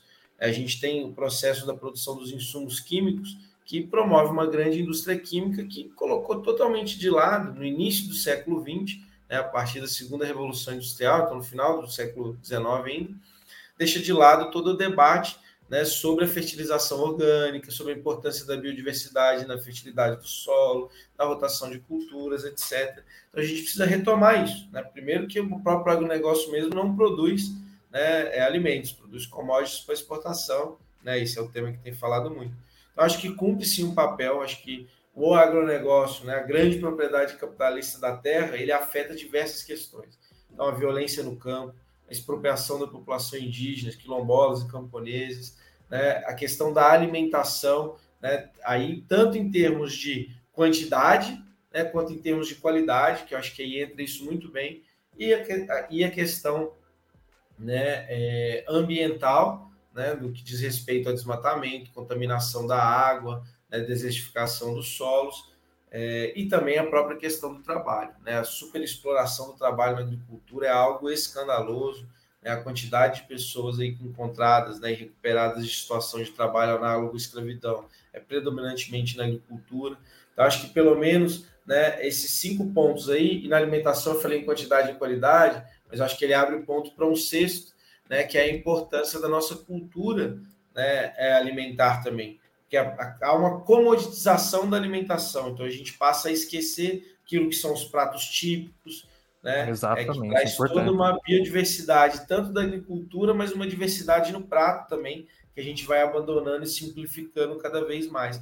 Eu acho que tem diversos aspectos que se colocam né, nesse debate ambiental é, e da questão agrária que tem que ser colocados à tona e a gente buscar entender na escola de agricultura, né, eu sempre comento isso, porque geralmente você tem um grupo que vai tratar da cultura alimentar, você tem um grupo que vai trabalhar da questão ambiental, o que vai trabalhar com assentamentos, o que vai trabalhar com povos originários, o que vai trabalhar com agrofloresta agroecologia, mas não há uma conjunção de entender que, meu amigo, o inimigo é o mesmo. Né? Tipo, o que gera isso é o capitalismo. Então, fazer com que esse debate torne-se mais anticapitalista. Acho que tem muitos esforços que têm caminhado nesse sentido, é, e acho que sim, né, nesse aspecto, inclusive no veganismo, esse debate também tem sido posto, e acho que soma-se esse esforço, e eu acho né, muito importante que, tenha, que esteja posto em debate. Perfeito. Bom, deixa eu ver mais uma última pergunta aqui. É, o John Seck perguntou como que é a segurança de um candidato, assim, é, de um candidato comunista como é que é feita essa segurança. Eu acredito que seja como todos os outros candidatos, né? Mas se você quiser falar um pouco sobre. Bom, acho que a gente tem uns cuidados básicos, né? E, enfim, também não dá para colocar tudo aqui. Alô, Abin. Exato. Quem fez a pergunta foi, a, foi o general Heleno. Como é que. Quais são os seus horários? Quantas pessoas estão com vocês? Elas estão armadas? Por onde você vai? Seu carro faz acesso? Mas é isso, tomamos cuidados básicos aí, né? E contamos sempre com um trabalho camarada nesse sentido, né? Então são camaradas realizando, não são é, né, nenhuma atividade é, é, terceirizada ou profissional nesse aspecto, mas é isso, não posso comentar né, sobre. Não, é segredo. É segredo. Mas é isso, falar. tratamos, mas assim, uma coisa que eu acho que é importante, né? Hoje em dia, em termos geral, acho que a nossa principal segurança né, é a nossa capacidade mesmo de, é, de, de, organização e de abrangência, né? Tipo, acho que a nossa força é mais popular do que nunca. E se a gente pensa em termos de tanto de tecnologia para a gente ser vigiado, né, ou então para sofrer um atentado, etc., ela é gritante. Então, no nível de, tipo, bom, se o Estado brasileiro quer fazer um atentado contra a gente, ele vai fazer. Tem que ser no sentido de que, meu, ele não pode fazer porque é muito custoso para ele. Eu acho que esse é um, é um elemento importante, assim como norteador da gente pensar né, a questão de segurança para nós. Né? Então, quanto mais é, envolvido né, é, diretamente é, né, é envolvido diretamente com a luta popular, mais protegido nós estamos. Né? Eu acho que esse é um, é um eixo central de pensar assim. E aí, óbvio, né? Falei do caso extremo de pensar, bom, se o Estado brasileiro nos quer, agora tem diversos né, é, é, pequenos grupos, né, tentativas de atentado, que inclusive ocorreu em Araraquara, né, com o vereador do PCdoB, nessa segunda-feira, tentaram fazer um, jogar um artefato lá explosivo neles, não deu certo, mas é meio que isso também, né, tem, os caras são muito competentes, né, esse tipo de ação em geral é mais fácil de ser evitado. Perfeito. É, eu não quero segurar mais o Gabriel aqui, já está tarde já, são 10h20. Então eu quero fazer a última pergunta tá, da live, que vai ser minha, que é uma pergunta que eu sempre faço para os convidados aqui, que é, Gabriel, uma pergunta muito importante, preciso que você pense muito sobre ela, tá bom? É, Gabriel, qual que é o seu sabor de pizza favorito? Sério? Aí eu falei que era difícil. Só pode um. Não ninguém ah, fala que, que estrogonofe que assim. A tô, velha e saudosa calabresa, né? Uma pizza de calabresa cebolada. Aquela com bastante cebola. Com eu, fiquei, eu fiquei em choque quando eu descobri. Com bastante queijo, que... porque tem algumas também que fazem sem é. queijo e não dá muito certo. É isso que eu ia falar. Eu, eu nunca comi com queijo, porque tem outro nome ah, que vem com queijo. Acho que é calabria. Que deve ah, é? com queijo, tal, não sei o quê. Mas aqui, sempre que a gente pede com calabresa, é só é, a pizza com molho de tomate, calabresa, pra cacete e cebola. Acho que é isso, calamuça. Acho que é calamuça. Ah, Mas pelo visto em algum. Pra mim era como eu cresci, né? Eu passei em Minas e minha mãe era ah, fazer salgados, inclusive, né? E tá entre eles pizza. Então, para mim, é aquela memória afetiva até do Ratatouille ali, sabe? Quando ele prova o Ratatouille. Sei. O crítico lá. Aí a gente tinha tinha o tomatinho em casa, assim, né? Um, tomatinho mais selvagem lá, que ela fazia o molho. Né? Então tinha o queijo ali também da roça. Só a calabresa mesmo, que era mais industrializada, mas ela fazia massa, tudo eu ajudava, então era Pô. Essa lembrança afetiva importante, aí a pizza de calabresa também. Pô, fazer a calabresa em casa também ia ser difícil, hein? Ia ter que matar o porco, pegar o intestino do porco, tá? Ia ser, ia ser complicado. E, e, qual que é a sua opinião? Muito polêmico também. A sua opinião sobre o hambúrguer de esfirra do Habibs. Não sei se você chegou a ver isso. Não. Não provei. Cara, eles, eles lançaram um hambúrguer de esfirra que é, na verdade, tipo, é, duas esfirras de queijo com recheio de hambúrguer embaixo. Então, tipo, você fecha como se fosse um hambúrguer. Você acha que é, que é correto, é ético? No comunismo esse tipo de coisa vai ser comum? Ah, no comunismo a gente vai estimular a criatividade, né? As massas que vão dizer o que está correto ou não. Não sei, eu vou provar. Fiquei curioso aí para avaliar o hambúrguer de pizza, de, de esfirra eu quero, eu quero tirar a prova também. Bom, é, se não fosse o Habibs, eu tentaria. Aqui, o Habibs tem várias questões aí complicadas, né? Exato. Então, então é isso, é, Gabriel. Muito eu obrigado por participar da live hoje. Fora, fora Temer, que foi até a casa dele em São Paulo, acho que foi 2017 ou 2018. Acho que sim. Tem, né, dispersão lá. Algum, algum grupo quebrou um, um vidro lá do, de um Habibs e tal, tava do lado. Não. Foi na época que os seguranças mataram uma criança, né? Do... Foi, foi exatamente. É, então. E é isso, né? É, a gente entra nessa chave, porque isso tem, ocorre com vários né, é, estabelecimentos. Carrefour, assim, a Bibs, o Carrefour é um dos. E aí, eu acho que o que é muito crítico e complicado é que a gente tem vários intelectuais aí que, inclusive, se identificam no campo do marxismo, que depois cai naquela do Instituto Relação é, Estado-Empresa, não lembro como é que é, aí eu acho, que aí, tipo, fizeram é. essa parte do, das políticas né, raciais para o Carrefour. Meu. Abraço e... aí para o Silvão. É, é de você não quem está falando. Eu, eu, eu tô falando, eu tô, não foi o Gabriel, eu tô falando, eu sei, eu sei que é você. Eu sei que é você, não esqueci. É, fez parte lá do comitê antirracista do Carrefour. E não fala um A sobre nada dos, dos assuntos assim. Mas enfim. É, muito obrigado, Gabriel, novamente, por aceitar participar do programa de hoje. Sempre bem-vindo aqui no canal, sempre que você quiser voltar, se quiser falar mais sobre algum outro assunto tal. A gente está aqui com as portas abertas. Logo, logo a campanha vai estar todo vapor, imagino. A gente ainda está em pré-campanha. É, a campanha começa oficialmente quando? É, só 16 de agosto. É 45 dias, é um tiro muito curto. Então, até lá, a gente vai tentar acelerar já as coisas. Eu acho que é muito importante né, conseguir fazer crescer aí essa, essa pré-campanha aí está assumindo um papel muito importante e demonstrando essa viabilidade de fortalecer o campo socialista nas eleições. Não, perfeito. Quer deixar um último recado para o chat? Ah, eu quero, Dalgo, acho que primeiro agradecer, né? Também estar tá aqui no espaço. Com certeza, se houver outras oportunidades, vou estar presente. Espero encontrá-lo aí também pessoalmente, né, nas lutas e nas atividades. Não sabia que estava lá aquele dia do lançamento da UP, senão a gente teria trocado uma ideia também. Mas também fazer esse convite para somarem-se né, à pré-campanha. Estou né? sempre à disposição para dialogar também pelas redes sociais aí construírem, divulgarem os materiais que a gente tem produzido, né? O Gabriel Colombo PCB no Instagram e no Facebook, Colombo PCB no Twitter. Importância que a gente tem, né? A gente não tem nenhum financiamento, a gente não recebe fundo partidário, obviamente não recebe nenhum dinheiro de, de, de empresário, né? nenhum dinheiro de grande empresa aí, nem de empresa média, nem nada. A gente tem um financiamento coletivo já operando, né? Tá na plataforma que chama Democratize, os links estão nas redes sociais aí mas é Gabriel Colombo pcb.financie.de, né? E a partir de 10 reais já dá para contribuir aí, agradeço muitíssimo a ajuda. Mas acho que, sobretudo, a principal ajuda é construir também né, essa pré-campanha é, ativamente. Né? Acho que a conversa com amigos, com vizinhos, familiares, apresentar muitas vezes já abre um grande espaço.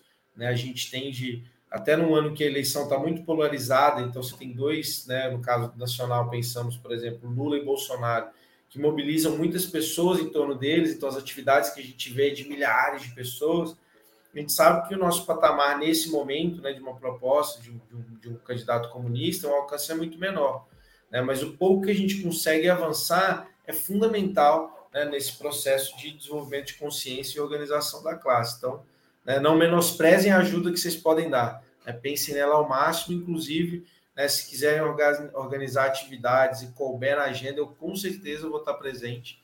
Estou né? muito disposto a rodar. Por enquanto, ainda estou compatibilizando trabalho pré-campanha, mas ali para meados de julho eu vou estar só dedicado à pré-campanha, a partir de campanha, então isso vai ficar mais fácil. Né? E vamos estar aí gastando muita sola de sapato rodando esse estado. Perfeito. Então, novamente, muito obrigado, Gabriel, e as portas sempre abertas. Boa noite, um abraço para você, para sua família. Descansa que vocês merecem. Valeu mesmo, viu, Gabriel? Valeu demais, Dal. Estalo Podcasts.